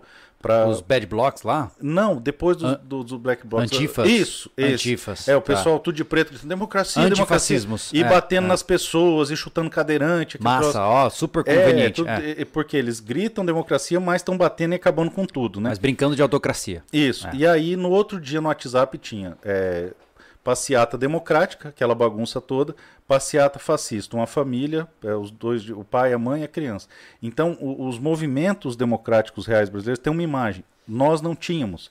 Então, agora, quando falam, ah, os armamentistas malvadões, nós temos a foto do 9 do 7, todo mundo de branco, perfilado, bonitinho, e enquanto isso, no morro, todo mundo com as armas ostentando para acabar com tudo. Então nós estamos construindo uma estética. E o dia que a gente conseguir botar nessa estética um milhão de pessoas em Brasília, a gente derruba o Estatuto de Desarmamento e bota uma segunda emenda na Constituição Federal. E a coisa boa! Porra. Tiago, uh, superchats, vamos, vamos finalizando, porque eu não quero cansar o homem também. Já Não, estamos relaxa, com duas horas de papo aí. Eu vim de Brasília aqui, pô, pra falar com você. Vai lá, manda aí. Na verdade, o pessoal tá perguntando aqui se sobre política de voto. Como sem voto es- impresso, votar nulo é uma boa opção é, visando a mudança do cenário político desarmamentista? É uma baita de uma cagada, porque nessa brincadeira só valem os votos válidos, tá? Então vamos supor que aqui nós somos uma pequena comunidade e a gente vai escolher o prefeito do terreno do Júlio, tá? É, Todo mundo tá puto porque só concorre eu e o Júlio. Aí todo mundo vota nulo e o Júlio tá tão puto que ele vota nulo também. Eu vou lá e eu voto em mim. Ganhou. Ganhei. Só conta voto válido. Então Ah. é você, ah, não vou brincar. Bom, Vamos você... fazer um debate sobre isso. Isso. É, eu sempre achei que o voto nulo era uma grande estupidez. Isso. Né? Por isso que fazem duas eleições que eu pago multa. Isso. Né? Eu não. Primeiro que eu, se é obrigatório, eu não faço. Exatamente. É, eu esse é- tenho esse princípio. É, se é voto obrigatório, eu faço quando eu quero. Eu não, Isso, não foda-se, obedeço. O Estado não manda em mim. Exatamente. É. Então, apesar das pessoas julgarem que eu sou bolsonarista, eu não votei em Bolsonaro. Eu paguei Isso. dois reais e alguma coisa é, de multa. 90 e poucos centavos ali. Então a pergunta que eu te faço é o seguinte: muita gente fala assim, ah, mas Júlio, você tem que se posicionar. Eu estou me posicionando. Eu estou me posicionando porque eu não escolho entre o não- leite estragado e o, É, e o queijo não- estragado. Entre bosta e merda eu não, não escolho nenhum. Exatamente. É. É. Então, o que, que você acha dessa visão? Eu queria entender é, do ponto de vista pessoal É, mesmo. o meu ponto de vista. Cara, eu entendo o seguinte, tá? É, vou- o- o- o- se tiver criança assistindo, tirem as crianças da sala, tá? Que eu vou ser Vamos bem lá. explícito. Meu amigo, é a festa da rola. é a festa da piroca. Nós estamos fantasiados de bunda, velho. Nossa missão é escolher, é achar o japonês antes dos outros caras. É votar no menos pior. Entendeu? Por Mas, quê? mas isso não é apoiar um sistema Calma. que. Calma, o negócio é o seguinte, ó. Como é que se come um boi, cara? Começa-se por cada pedaço. Um pedaço de cada vez. Eu não vou derrubar o sistema, eu não tenho força para isso, você também não tem. Eu tenho força para tentar direcionar a nau um pouquinho para cá, para que o ferro que eu vou levar seja um pouco, um pouco menos pior. Uhum. Então, supondo que nós temos um perfil político muito parecido, tá? Embora a gente tenha algumas diferenças ideológicas, a gente tem um perfil político muito parecido. Eu quero a mesma coisa que você quer. Sim. Eu quero o meu terreno para eu chegar e falar, é isso que eu quero, é o que você quer, é o que ele quer, é só isso que a gente quer. Tá? Mais nada. Ah, você não está preocupado com a paz mundial? Não, eu quero que se foda. Eu quero ter o meu terreno para cuidar da minha família. cantinho, ponto. Só. É, Eu não vou ser hipócrita aqui. Tá? Passei da idade, não tenho mais tempo. Então o negócio é o seguinte: eu quero a mesma coisa que você quer. Supondo que todos os caras que querem a mesma coisa que nós queremos fiquem putos e falam, não vou brincar mais. Os caras que vão brincar vão escolher qual vai ser a pica que nós vamos sentar. Uhum. Você entendeu? Uhum. Então essa é a merda. É, Eu discordo tanto quanto você. Sim. Eu fico puto. Mas você talvez- prefere jogar o jogo. Não tem opção, cara. Se você não escolher, vão escolher pra você. Uhum. Então essa é a merda. Você pega assim e fala, pô, mas eu vou ter que escolher entre merda e bosta. Fala, bom, mas eu posso escolher entre bosta de cachorro e bosta de cavalo. Bosta de cavalo pelo menos é de capim. É, dá pra encarar, assim, entendeu? Sequinha ali eu nem percebo que é merda. Porque o negócio é o seguinte. Mas se você não acha que. Eu, eu, é eu estou entrando no cenário Não, tópico agora, lá. tá? Ahn, imaginemos. Nossa, numa fantasia louca aqui. Isso, tá? que ninguém vota. O dia que a Terra parou. Não, é. 100 milhões de brasileiros falam: não acredito nesse sistema, não voto Ótimo. Foda-se, tem os outros 100 que vão votar, a roda continua rodando, bicho. Essa máquina de moer carne vai moer você. Porque o que, que aconteceu? Nas eleições municipais, a abstenção ganhou um monte de capital. Uhum. E o que, que aconteceu? Reelegemos todos os filhos da puta, olha que legal. lá em, lá Eu não tenho outra opção a não, ser Não, jogar cara, o jogo. É o jogo. É igual o- o- aquele. Na nossa época. Você lembra aquele é, é, filme do Schwarzenegger, bem lá do B, que ele cai num, num, num reality? E aí tem um cara que, que dá choque. Ele é o cara dos filmes, eu não sei de nada. É É, isso, acho que é sobrevivente, acho que é o nome do filme. É, Uma coisa assim. que ele cai e aí fala que todo mundo lá ganhou os prêmios, na verdade tá todo mundo morto lá dentro. Aí cai um que ele se recusa a jogar. Não, eu não vou, não vou, não vou. É o primeiro que morre. Então nós estamos numa grande Matrix? Sim. É uma gaiola de ratos? Sim. Só que o negócio é o seguinte, cara, tem os ratinhos puxando pra cá e os ratinhos puxando pra cá. Se esse aqui falar não, não brinco mais, esse aqui ganha, a gente se fudeu. Entendi. Então, é, o pessoal acha, ah, olha, o Polon é bolsonarista, o Polon é não sei o que laísta, o Polon é... uma de- Não, cara, Eu sou simplesmente um. um- um- eu sou E simplesmente. aí aparece aqui na câmera. É. Whatever. Eu sou simplesmente. o- o- o- é, Já tá desmonetizado, a, a gente Mis- tá tomando cerveja. A Mistel patrocina nós aqui. Eu sou- Ah, pronto. Açougue, Mistel. Já é tarde, infelizmente. É, é. Ah, Então, continuemos. essa hora- então o negócio é o seguinte, cara. O jogo, a roda vai rodar. Uhum. A questão é, você quer fazer parte dos que influenciem, ou influenciam para que lado ela roda, ou você vai ser simplesmente esmagado por ela? Uhum. Porque a única coisa que eu quero é isso, é no final do dia ter o meu terreno onde eu vou ficar com a minha família protegido Certo. e foda-se, Tá. tá? É, agora, tem um monte de cara que acha que ele tem o direito de morar num castelo e botar 30 famílias para dividir o meu terreno. Tem um monte de cara que acha... Bom, a gente fez um vídeo recentemente sobre mostrando que não existe propriedade privada no país. Não, não tem. Pois é. E aí houveram muitas pessoas defendendo de que a, desapropri- a desapropriação é extremamente necessária para aqueles que possuem Uh, milhares e milhares de hectares. Oh, meu Deus. E aí eu falei pra ele que curioso, né? E se ele quiser desapropriar o seu quintal? Isso, por que não? Cara, eu fui expulso. Da... Expulso não, mas eu fui convidado a frequentar outra paróquia. essa, essa é interessante. Ela, Você ela- é o inoportuno da É, eu festa, sou, né? eu sou, Meu Deus do Eu sou céu. o cara que peida no elevador, cara. O que que acontece? Bicho. a gente foi para um. eh, eh, Nós somos catequistas, eu e minha esposa, desde sempre, tal, não sei o quê. E aí tem aqueles encontros que ninguém quer ir. Que é o Kerigma, né? Aí fomos lá, o Kerigma. Aí começaram as dinâmicas, aquele troço desagradável. E a gente eh, eh, tem um estudo de teologia razoável. Mas é a cara dela ali, já em negação com a história. Não, né? é, ela tá indignada, porque ela, ela revive esse momento lindo. E aí, cara, quando começou todo mundo ser fraternal e tal, não sei o que, eu bati o pão na mesa e falei, "Pô, fraternal, caralho. É, Vocês estão aqui falando de um monte de coisa, mas na minha casa, se for para ser fraternal, tem que abrigar oito famílias, porque cabe. O que eu ganho alimenta oito famílias, e eu tô cuidando da minha. É, ah, não, mas não é assim. Aí começa aquela passação de pano. Aí uma senhora lá estava defendendo as expropriações para terras indígenas. Eu falei, é muito bonito. A senhora, o que a senhora carrega de ouro dava para alimentar pelo menos 50 famílias por alguns anos, porque se a senhora cair no rio, a senhora afunda. Tanto ouro que a senhora tem. E outra, onde que a senhora mora? Aqui perto da igreja, né? É no Santa Fé. Pois então, aqui era tribo. Por que, que a senhora não vende sua, sua casa e dá para índio? Porque tua casa vale mais que muita fazenda aqui no Mato Grosso do Sul. Por que, que é o cara lá da zona rural que tem que se fuder, enquanto a senhora se enche de ouro aqui e mora numa casa de 8 milhões? Eia, pega. Aí foi, começou assim, esse foi o primeiro dia. E foi escalando. Eu fico imaginando a cara das pessoas, falando assim, puta, lá vem esse cara. É, então. Porque o que, que acontece? Cara, na verdade, esses movimentos de igreja, cara, a maioria do pessoal que tá lá, tá lá pra fingir que faz alguma coisa pelo outro. Não, é, é um- uma redenção, massagem no cara. ego. É isso. é então vai, pela- vai é, todo mundo é. lá rotar bondades. Oh, Sim. eu vim aqui, mas poderia estar ali e não sei o quê. Não, gente, todo mundo aqui é podre, todo mundo aqui é, é fétido. Ninguém aqui merece nada. A gente veio em busca de implorar o perdão e o caralho. E vocês não merecem estar aqui. Aí pronto, eu cabo com o clima. Entendi. É, começa a cheirar. É, até parece meio um pouco pesado o seu comentário.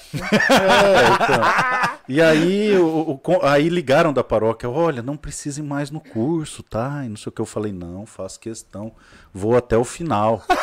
e fui, cara. É, e- então, é, é- é por isso aí, aquela história. Vamos apropriar fazendas? Ê! Vamos apropriar as mansões? Ê!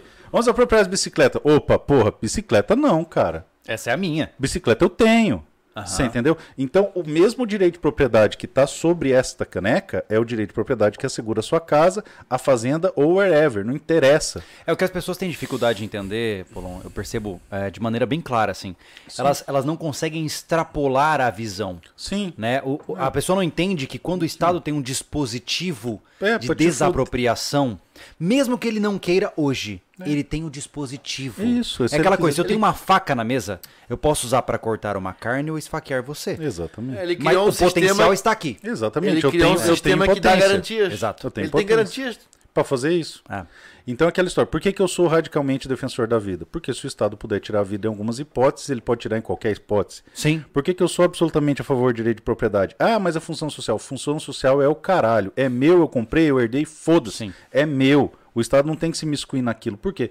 Porque se eu fragilizar essa garantia, bicho, o Estado vai vir. E o Estado é faminto. Ele não tem fundo. E se ele achar que ah, no, um imposto não deu, irmão, ele vai expropriar mesmo, ele vai partir para cima. O pessoal não vai se lembrar que vocês são jovens aqui, mas quem é mais velho que eu vai lembrar que na época que o Sarney congelava preços, isso aconteceu muito no Mato Grosso do Sul, o não compensava vender gado. Aí eles falaram: o que, que a gente faz? A gente expropria gado, é claro, é tão simples.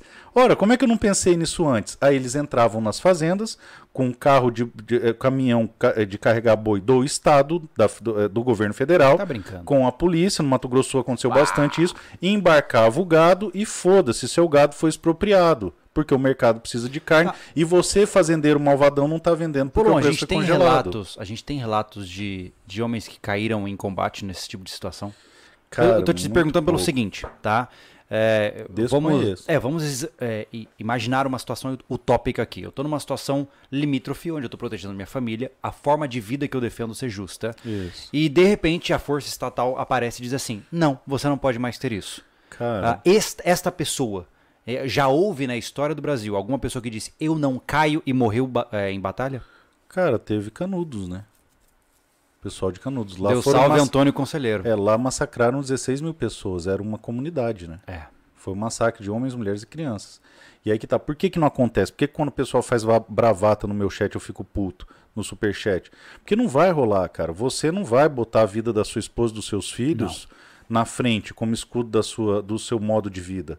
Você, se- você dobra, cara. Porque ali é o teu ponto fraco. É aquilo que eu falei pra você. Depois que seu filho nasce, você nunca mais é a mesma pessoa. Porque quando é só você, você fala, foda-se. Sim.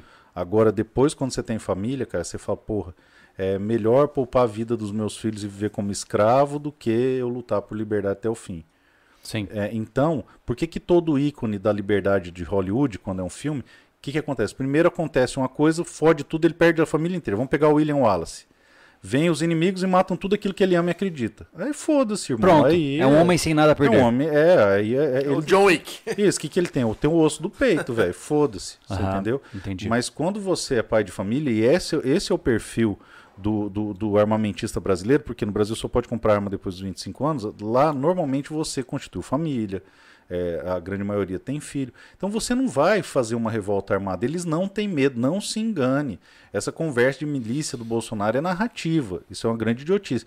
O que eles têm medo é do seu ímpeto de se levantar contra a injustiça. Porque você Uhum. não vai pôr seus filhos em risco. Eu diria que, a- especialmente a minha esposa é miliciana. Ela gosta de melissas, Melissa, compra é. várias. É, e eu tô começando a me identificar como Exatamente. meliciano também. Né? É, eu gosto da Melicinha, que é uma Você pistola é Glock. Você Melissa. É, mas eu vou te dar um exemplo. Ó. No tempo do meu bisavô, tá? Meu bisavô era tropeiro de gado, atravessava o Brasil em cima de um cavalo, às vezes por um ano, dois anos fora de casa em cima do cavalo, e comprou uma propriedade na região de Presidente Prudente e tal. É, quando foram tomar dele, é, o embate foi na zona rural. A família estava na cidade. Aí eu- o bicho pegou. Aí, aí foi naquela conversa, encosta a mão na porteira, que vai ser o último lugar que você vai encostar a mão. E aí não teve embate. E quando naquela época o Estado eh, tentava, eh, eh, como é que eu vou dizer, cometer algumas injustiças, nós tínhamos como nos organizar e, e impor um, um sistema de freios e contrapesos. Vou pegar um exemplo. Tá, nos Estados Unidos, se um xerife de um condado, condado começa a folgar muito, o condado se levanta e ferra o xerife. Isso já aconteceu. Tá? Isso na década de 90, se eu não me engano, aconteceu. O pessoal, eh, todo mundo era corrupto, o povo se levantou e prendeu todo mundo. E aí mandou chamar o FBI e os caralho. Eh, então, eh, a arma de fogo gera esse sistema de freios e contrapesos também. É, e isso acontecia na época do meu bisavô, meu avô e tal, não sei o quê. Hoje, cara, hoje não tem o que fazer. Se, o, se a força estatal para aqui na frente, você não tem o que fazer. Game over. Game over. Então, é, é, é, ao invés de ficar fazendo bravata, ah, vamos pegar em armas, vamos fazer isso, vamos fazer aquilo, cara, nós não vamos, nós não temos arma. Vamos ter consciência para mudar a história. Os caras que não tinham nada a perder tentaram a revolta armada em 64, tomaram tudo no cu e foram para a revolta cultural, para a revolução cultural e venceram. Porra, nós vamos ser idiota e não vamos entender que deu certo para eles, por que, que nós não vamos fazer igual, cacete? E eles reconstruíram o nosso vocabulário, reconstruíram a nossa cultura, criaram uma nova língua, criaram uma ressignificação das coisas ao longo de pelo menos 60 anos trabalhando de bastidor. Para nós vai ser muito mais fácil, por quê? Porque a gente não tem que defender narrativa. Nós só temos que expor a verdade. A verdade é uma força da natureza. E a partir do momento que você expõe, ela tem vida própria, ela segue, vai e acontece. E é esse o ponto. A gente não tem, porra, um pingo de tenacidade para pegar e falar, gente, vamos como homens de bem expor a verdade, defender a verdade, defender que o pai e a mãe têm o direito de defender seus filhos, que o pai e a mãe têm o direito de educar seus filhos naquilo que eles acreditam, que o homem comum tem direito de viver uma vida comum num lugar comum que ele não precisa ser uma estrela cadente, que ele pode ser simplesmente um homem comum. E é disso que eles têm medo, cara. Homens comuns fazendo coisas comuns em prol do objetivo comum, porque isso gera o extraordinário. Essa narrativa de, ó, oh, o cara tem que ser o super-herói, o Capitão Marvel, o Superman, isso aí é para criar uma cortina de fumaça para todo mundo pensar que tá perdido. Mas o que eles efetivamente têm medo não é do cara doidão que vai subir no mastro com a bandeira e tal, ah, Esparta, não sei o que, não. O que ele tem medo é da formiga, cara da formiguinha, porque se todo mundo se conscientizar do poder que tem, eles estão fodidos. O que que acontece? Você vai, você foi criado interior também, isso também. É, a gente brincava no carreiro da formiga. A formiga tá andando, aí você joga pedra, ela passa. Você põe um pau, ela passa. Você faz xixi ali, ela dá um jeito de passar. Como que você para a formiga, cara? Arrancando a cabeça dela fora. Então é disso que eles têm medo. É da gente poder todo mundo olhar para um lado só e falar: não, eu vou lutar pelo direito de poder ter o meu pedaço de chão, que seja 12 por 10, onde eu possa entrar, dormir tranquilo e criar meus filhos. E no outro dia poder sair para trabalhar. É só isso que a gente quer. É algo muito simples. Tão simples, né? Exatamente. E isso é verdadeiro. E é disso que eles têm medo, porque a verdade não precisa de retórica, a verdade não precisa de enfeite, porque a verdade é uma força da natureza. Então eu não preciso falar, ah, eu tenho o direito de ter o cabelo desse jeito, eu tenho o direito de não sei o que escutar essa música, eu tenho o direito de não sei o que usar esse entorpecente. Cara, eu tô cagando, eu quero que você se foda, não é problema meu. Eu quero ter a merda do meu terreno e do meu muro para dentro, não toca essa bosta, não usa esse entorpecente, não tem esse cabelo, por quê? Exatamente. Porque é meu caralho. É só Exatamente. isso que a gente quer. É simples. E é isso que eles não suportam. Por isso que a Xiaoyi grita: Eu odeio a classe média. Porque a classe média é algo muito simples, cara. A classe média quer só isso: poder fechar o portão e dormir tranquilo. E é isso que eles odeiam, porque isso não precisa de retórica. Isso não precisa fazer uma peça teatral de milhões onde um monte de gente pelada anda em círculo, um cutucando o furico do outro. Porque para poder construir todo esse universo paralelo deles, toda essa, essa Nárnia às avessas, né, a Nárnia podre deles, precisa de toda essa alegoria, essa coisa. O nosso não precisa, cara. É simples, é cru. É igual o cara que matou o primeiro animal para sustentar a sua família, cara. É cru, é instintivo. É a galinha lutando com a águia para defender os pintinhos, cara. É isso que a gente defende. E isso é muito simples. E o simples deixa esse povo em pânico. Eu vou dar um exemplo para vocês. Eu, eu tive no interior de São Paulo no clube de tiro recentemente. E aí os caras, ah, vamos fazer uma entrevista com um canal de televisão aqui, né? Ah, beleza. Ah, a repórter não quer vir porque ela é desarmamentista de arma. Falei, ah, traz só, só o câmera, foda-se, a gente faz umas imagens aqui, narra alguma coisa. Aí deu cinco minutos, ah, o dono da empresa mandou ela vir de todo jeito, foda-se.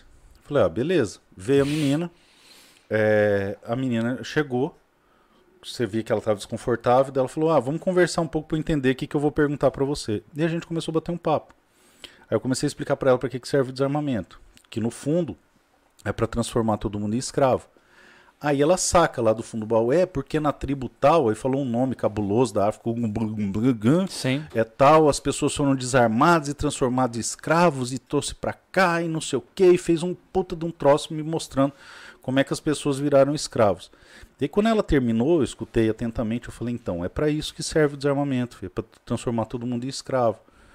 E aí fui explicando, e no final, é, a menina olhava para mim assim, com o olho brilhando, eu falei: você conseguiu entender que toda essa alegoria que criam para você, dizendo para você quem eu sou, e que criam para mim dizendo quem você é, é só para impedir que a gente faça isso que a gente acabou de fazer hoje, que é sentar, olhar um no olho do outro e é. conversar, porque no final do dia a única coisa que nós dois queremos é poder voltar para casa, botar nosso filho no berço e dormir tranquilo. Duplo pensar. Exatamente. É. Aí ela pegou e falou: "Puta merda, é". Então ela, uhum. desculpa, eu tinha preconceito contra armas. Uhum. Aí eu falei, pois que é. legal isso, cara. É, aí, é. o mais legal Porra. não acaba aí. Ela pega e fala, e agora, vamos gravar? Eu falei, não, agora você vai aprender a atirar, que eu sou instrutor de tiro, vou te dar uma instrução. Nunca peguei numa arma, dei uma instrução de tiro para ela. Ela atirou, o cara filmou, quando ela terminou dos disparos, ela pulava igual criança, eufórica. Que eu falei, legal. é dela, e agora? O que, que a gente vai falar? Eu falei, agora a gente não vai falar nada. Você vai descrever essa experiência com as imagens eu que você tenho um tem. relato pra você. Vai lá. Fizemos um documentário pra UOL. Ah, tu vai abrir esse jogo pela primeira vez? Não, não, não. Não. É, enfim, fizemos um documentário, um para UOL que deveria falar sobre o que é o sobrevivencialismo, Legal. né? E no- passaram três dias em imersão conosco, Pô, legal. dormindo juntos, entendendo como era. E foi uma conversa muito legal. A gente foi no clube de tiro. E eu vi pessoas que nunca tiraram na vida falando, nossa, É muito legal. isso é muito legal! É, e cara. curtindo o cara e dando risada. E, e aí, sabe o que é interessante? O documentário Não, não, mostrou, mostrou, isso. nada. Não, não, não. O documentário mostrou Você sabe por quê? Porque basicamente que somos violentos É, e você é potencialmente ameaças. É, você é um maluco que, que enterra arroz, cara. A gente fez um- Sempre foi assim. Você lembra Sim. quando É. você fez aquele em Campo Grande SPT que você disse que você tinha Sim. lugares estratégicos? Sabe você é um maluco que enterra arroz. A gente fez um juramento de não falar desse documentário Isso. porque ele foi mal intencionado. Sim, ele é direcionado. E, e só foi exposto nesse documentário aquelas tendências coletivistas que todos Isso. nós sabemos para onde vão. É o né? espantalho, cara, porque eles não Exato. podem bater na gente. É, eles mas que foi criar muito espantalho. interessante, Polon, de você ver que a equipe de captação se divertiu, apaixonou. adorou e gostou. E ficou E puto aí- com o resultado. É, É, cara, esse, exatamente. esse, esse mundo doido aí que Sabe o que, que eu faço? Eu filmo mesa- tudo. Quando sai, eu a gente faço filmou tchá, tudo. tchá, tchá. A gente já filmou tudo, mas não vale o estresse. Não vale, cara. Não vale. Isso tudo pra mim é muito novo. Eu tô cinco anos no sobrevivencialismo. Cara, Aham. eu tinha até. Eu tinha medo de armas de fogo. Sabe? Eu nunca tinha Uhum. acampado no mato. Nada, nada, nada, cara. Então, já tá assim, ó, marcado já, você Mas viu? eu, eu- é, é, é, é o Júlio falou um pouco atrás, cara. Ah, tô, tô marcado. Ah, ver aonde chega a capacidade das pessoas é, de manipular tudo, né? E eu participei. Eu com de- 10 da anos eu metade, carregava cartucho de 20 pra caçar sair sozinho com esse espingarda das costas com 11 anos. E Bom, eu, né? E eu ac- acompanhei toda essa gravação e a gente já tava com esse receio, cara. A gente teve até É assim. amigos muito cara. Eles Não vale a pena, não vale E a UOL pena é totalmente... se submeter nisso que vai dar zica. Não, Uhum. não, e vamos, e vamos mais uma vez acreditar. Vamos mais uma vez acreditar. Não, não dá. Tá? E, cara, e eles fizeram. as imagens dá- foram bonitas, É, num lugar não, legal. não dá pra negociar com quem, quem, tá- quem quer comer teu figo no final do dia. É como eu Fomos sempre no- digo, não se joga xadrez com pombo. Olha só, Exatamente. levamos É. eles no, no nosso projeto lá na cabana no mato aqui. A, a paisagem onde a gente tava morando na época era impressionante. Eu cara, não foi usado absolutamente Nada. nada. Nada. Não, é seria nada? legal, até pra você compreender o ímpeto deles. ah, depois acesse, inclusive aqueles que estão até agora nos ouvindo. Vai lá, Wall, docu- Wall Doc, eu acho que é. Coloca sobrevivencialismo Wall, vai aparecer esse documentário. Vocês vão ver exatamente o que foi mostrado e o ímpeto do editor. É, de criar narrativa. É, o editor, ele criou uma narrativa que foi. Ele, ele tentou. A impressão que dá é assim, eles tentaram buscar água. A impressão que eu tinha é que eles tinham interesse de buscar. Ah, será que esses caras são milicianos? É, eles vão É. falar uma hora no sabe o que entrevista. eu penso? É Igual na o hora da cara que edição. passou 8 horas com o Takuya só pra ele fazer uma piada. Exato, e aí, exato. A mesma pegada. A pessoa que É. eu tenho na, na mesa edição, assim, isso não, deleta, isso não, isso não. Pô, não trouxeram nada que a gente queria, pô. Pô, é, não veio nada Tanto que, que um presta. aqui. documentário- Pô, cadê as armas escondidas? Três Isso. dias com o Cadê eles Júlio. falando que vão matar todo mundo? Bolão, três dias conosco. Três dias com outro Andamos a conteudista. cavalo, três dias com outro de conteudista. 4x4, andamos no meio do mato. É, aí você mostra a família. Os caras vão pra clube de tiro ávido pra pegar um doidão, um taticão. Sabe vai matar- quanto- quanto que Aí eles chega lá, tem produziram? uma família, tem uma criança. Sabe quanto eles produziram? 18 minutos de 18 nada. minutos de nada. Um documentário inócuo, sem Isso. sentido. Uau, um beijo pra vocês. Eu amo vocês É. do fundo do coração. Continuem se esforçando, vocês falham de maneira vergonhosa. Vocês falham com um primor absurdo. Vocês são Parabéns. ótimos em falhar. Parabéns. Mas enfim, e com base nessa visão, que eu acredito que mídias que, apesar. Hoje o YouTube, por exemplo, é uma mídia de risco, né? É, o sobrevivencialismo hoje vive uma volatilidade gigantesca. É. A gente nunca sabe. Foi agora. Sendo É, em Né? gelo Desmonetizando fino, né? nosso, É. nosso... É o meu todo tempo. É, a gente nunca sabe qual vai ser o nosso último vídeo, essa que é a verdade, Exatamente. né? E com base nisso, a gente tem que usar esse espaço enquanto nós ainda temos para... Ô Thiago, quantas pessoas a gente tem Cara, aí? Dois mil pessoas. Nossa. Duas duas mil mil pessoas que estão nos ouvindo agora. Eu digo pra você, O pessoal me ajudar Ah. a chegar no 100 mil, pô. Tô no 82. Olha olha dá aí, dá uma força no Polon. Mas principalmente, tá?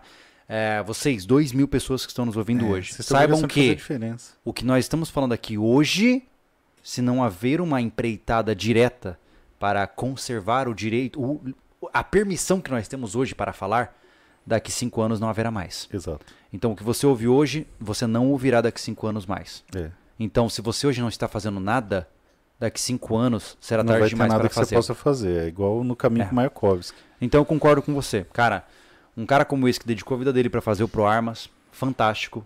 Se associa ao Pro Armas. 9 do 7. Como eu falei, cara, eu nem conversei com eles antes do podcast, pô. Eu já tava é, articulando isso na minha cabeça, que eu preciso fazer parte dessa bagaça. Não, eu preciso. Vamos junto. Porque seria, Enquanto dá, cara. seria Enquanto quase dá. imoral da minha parte, com uma filha de 3 anos que fica feliz quando eu chego em casa, não simplesmente falar assim, nah, eu não vou lá não, já tá todo mundo indo. É. Esse é Entendeu? o ponto. É. E Eu, eu tive um insight agora muito interessante, cara, você falando do YouTube. É, a plataforma é voltada para quem toma banho de Nutella, para quem faz vídeo promíscuo, para quem esculhamba. E nós não temos o direito de falar, ah, eu vou fazer um vídeo no privado e soltar só para meus amigos do WhatsApp. Não. O sistema ele- da eleição é a mesma coisa, cara. É engrenagem. É. É, ah, mas vai fazer diferença o seu canal, o meu canal? Talvez não faça no macro, mas eu consigo impactar alguma coisa. E a questão da, da abstenção na eleição é a mesma coisa. A roda vai continuar ro- rodando. Eu não tenho o direito de não fazer nada. Ah, mas eu não concordo. Por exemplo, eu preferia uma plataforma muito melhor, muito mais livre, onde eu pudesse é, mostrar arma, fazer um monte de coisa. Tipo, se eu tirar uma arma aqui agora, o canal cai. Strike. É, o meu canal caiu. O nosso canal, disso. se a gente tirar qualquer arma aqui agora, é Não, strike acabou. imediato. Acabou, É. já era. Você entendeu? O meu caiu porque eu fiz um unboxing uma espingarda de chumbinho que meu filho ganhou de presente. Mas você fez em live ainda? Fiz em live. Oh, meu Deus. Cabaço, né? Cabaço. E aí, é, o que que acontece? Eu, eu não concordo? Não concordo. Eu fico puto, fico puto. É Entre escolher entre bosta e merda? É. Mas é o que tem pra hoje. E a gente tem que batalhar com o que a gente tem. Então, o sistema eleitoral é falho? É. Os candidatos que você queria não tá lá? Não. Mas nós temos a obrigação de escolher o menos pior. Não mais pela gente, mas pelos nossos filhos. Porque se entrar o, o, o, o pior, esse pior não é mais para nós, esse pior é para os nossos pequenos. Cara. Então, Justo. Basicamente é assim que eu penso. Você falou que veio aqui com uma missão. Qual era essa missão? A missão era convencer vocês que o Estatuto de Desarmamento não foi feito para desarmar bandido e despertar o ímpeto Mas de que que vocês se missão mais- envolvam nisso aí. Que missão mais fácil, não é? Pois é. E, e- e- e- aquela história, remover, é- é- é colocar vocês, compartilhar com vocês o mesmo desconforto que eu tenho de viver num país desarmado. Uhum. Porque isso é grave, é muito grave. É. E, e- e- até falei no bastidor, falei, ó, eu quero mudar esse pensamento de não, não querer participar tão ativamente de política, é, de se abster de votar. É. Mas eu vou te diz- dizer, Polon, que a gente está num ponto onde, infelizmente ou felizmente, tem né, fazer, nós temos uma abrangência muito grande. Né? Como eu disse, temos 2 milhões da quantos por cento da população brasileira? Ah, alguma coisa. São 200 milhões, 1%. Aí, ó, dos 1% votantes. do São 2 Brasil. milhões de eleitores, É. 2 milhões. Vamos j- dizer aí que 1% do Brasil hoje está nos acompanhando direto ou indiretamente. Isso significa que existe para, caralho. muita toxicidade. Tem, tem. Que Quando eu falar, terrível. por exemplo, eu fiz né, na eleição passada, eu analisei lado a lado Eu vi, cara, acompanhei tudo. planos de Haddad e Bolsonaro. Eu né? vi, você leu os dois. E aí, ah, o que, que eu ganhei com isso? Hater. Raiva, hater, ódio, Porque a verdade desprezo. incomoda pra caralho, cara. É. Você vê o que que acontece. O que que incomoda o cara que vive da mentira? É verdade, pô. Você assistiu aquele Nosferatu original? Uhum. Que ele foge da luz e tal. Sim, É a mesma coisa. Toda vez que você jogar luz, cara, os caras que vivem num mundo de mentira, eles vão ficar putos com você. Porque você tá destruindo a sensação de conforto dele, você tá destruindo a segurança dele, você tá destruindo o mundo de sonhos dele. Na Matrix, quando o cara cai lá e fica puto e trai todo mundo, porque, bicho, ele queria viver a ilusão e você tá destruindo o castelo de ilusão do cara. Então, Justo. por isso que eles odeiam tanto a gente. justo. É, qual que é a grande satisfação do desarmamentista? É poder dormir tranquilo sabendo que ele é um bosta e que todo mundo é um covarde como ele, porque ninguém tem opção de ter arma. Agora, se você, seu maldito, puder comprar uma arma de fogo, você vai revelar pra todo mundo que eu sou um bundão e eu não quero. Então, o ápice da covardia do cara é é, eu sou um covarde e eu quero impor minha covardia pra todo mundo, que é pra eu poder olhar pro rosto da minha mulher e não achar que ela tem uma namorada ao invés de um namorado. É, o, o que que acontece? Este posicionamento de falar eu vou morrer para defender minha esposa, eu vou morrer para defender meus filhos. Se não for com uma arma, vai ser com uma colher de sobremesa e foda-se. Você entendeu? Isso incomoda para um caralho. Ah, você é um ogro, você é um isso, você é um aquilo. Por quê? Porque o cara que não faz isso, ele olha do, do- tá no vídeo ali e fala: Nossa, cara, eu sou um bosta, bicho. Esse cara aí tá disposto a morrer para defender a família. Seria quase que, eu, eu já disse isso em algum momento, que é imoral. É imoral não se É imoral. posicionar. Então, vou É. te dar um exemplo. Você pode olhar nos vídeos que você ensina a fazer coisa. Tem cara que dá dislike. Tem cara que esculhamba. Por quê? Porque a simples existência de um homem que pega uma porra de uma ferramenta e faz um troço, faz aquele cara é, é, é, piar de prédio se sentir um bosta. E, é, Ele se incomoda. ele se incomoda, porque ele, porra, cara, eu tô aqui no meu sofá, porque YouTube é entretenimento. A Sim. gente que tá no lugar errado. Sim. Nós estamos fazendo um trabalho de, de, de, de Na plataforma errada. Na plataforma errada, é uma plataforma de entretenimento. E nós estamos educando, vocês estão educando, eu estou fazendo ativismo político. É, nós somos os estranhos no ninho, mas igual na eleição, a gente veio aqui para incomodar. Então, é, é, quando você tá lá, sentado, com o seu pacote de salgadinho escroto, tomando aquele troço de Coca-Cola, é inútil, você não faz porra nenhuma. Aí aparece um porra de um cara fazendo um monte de coisa, e mexendo com cano, caralho, e fazendo acontecer, o cara fala, ah, pau no cu desse cara, bicho, quem que ele pensa que ele é pra fazer tudo isso? Onde já se viu eu ter que fazer isso? Se eu ligo aqui no iFood vem comida pra mim, você entendeu? Isso incomoda. Do mesmo jeito que você poder se defender incomoda pra caralho. Incomoda as pessoas, incomoda você é, é, criar um ambiente sustentável, incomoda você Sabe o que é louco. Polon? É pensar que nesta sala, grande parte das pessoas estão armadas e a gente não trocou tiro. Pois é, olha que Que loucura. curioso, não é curioso. mesmo? pois é. Não nos matamos! É, e é com esse pensamento, Polon, que eu devo dizer. Ô, Thiago, existe mais alguma coisa que a gente precisa pontuar? Eu sei que existem vários superchats aí, o pessoal ajudou a gente bastante durante essa live. Não, agradecer bastante a ajuda do pessoal no Superchat, muito, muita mensagem de apoio pro Polon, né? Muitos fãs, muitos associados ao ProArmas aqui. É, teve aqui no chat o, o canal Hipócritas, dizendo, mandando um abraço pro Polon. Legal pra caralho, Eles é, gostam demais. muito de Eu você. quero vocês aqui, ó. Aqui, ó, pra gente trocar uma É, ideia. eu sou fãzaço dos caras. E é isso aí, gente. É, é o que tem aqui, a maioria das coisas, é isso aí. Maravilha. Maravilha. Então, cara, é, eu acho que a gente poderia facilmente estender mais quatro horas de live. Não. Mas o A gente tem que essencial... sentar o dia pra tomar uma cerveja pra gente Cara, conversar. Tem que. Pra mim, eu tava morrendo de medo desse papo. Eu não sou um cara que entendo muito de política. Eu sou o cara. Eu sou, eu sou também o não, peão cara. Hum. de obra que constrói. Eu sou sobre- sobrevivencialista nato da, da, da- da construção. Só só que isso foi um aprendizado gigantesco, cara. Então é um cara que fala com uma clareza gigante, cara. É fácil entender o que tu quer. É. E olha, Eu-. Tu, olha, pensa num homem é, é, com, é, com Que não dorme tranquilo que não mais. que teve nessa mesa, cara, é assustador. Valeu, irmão. E eu que tenho um, um- Me falta imagem paterna que bota assim, ó. Cara, tu ganhou meu coração, brother, na moral. Valeu, valeu. Você acabou de se Porra. tornar papai do Anderson. Valeu, irmão. É, ele, ele já sabe minha, minha- minhas carências de, de homem.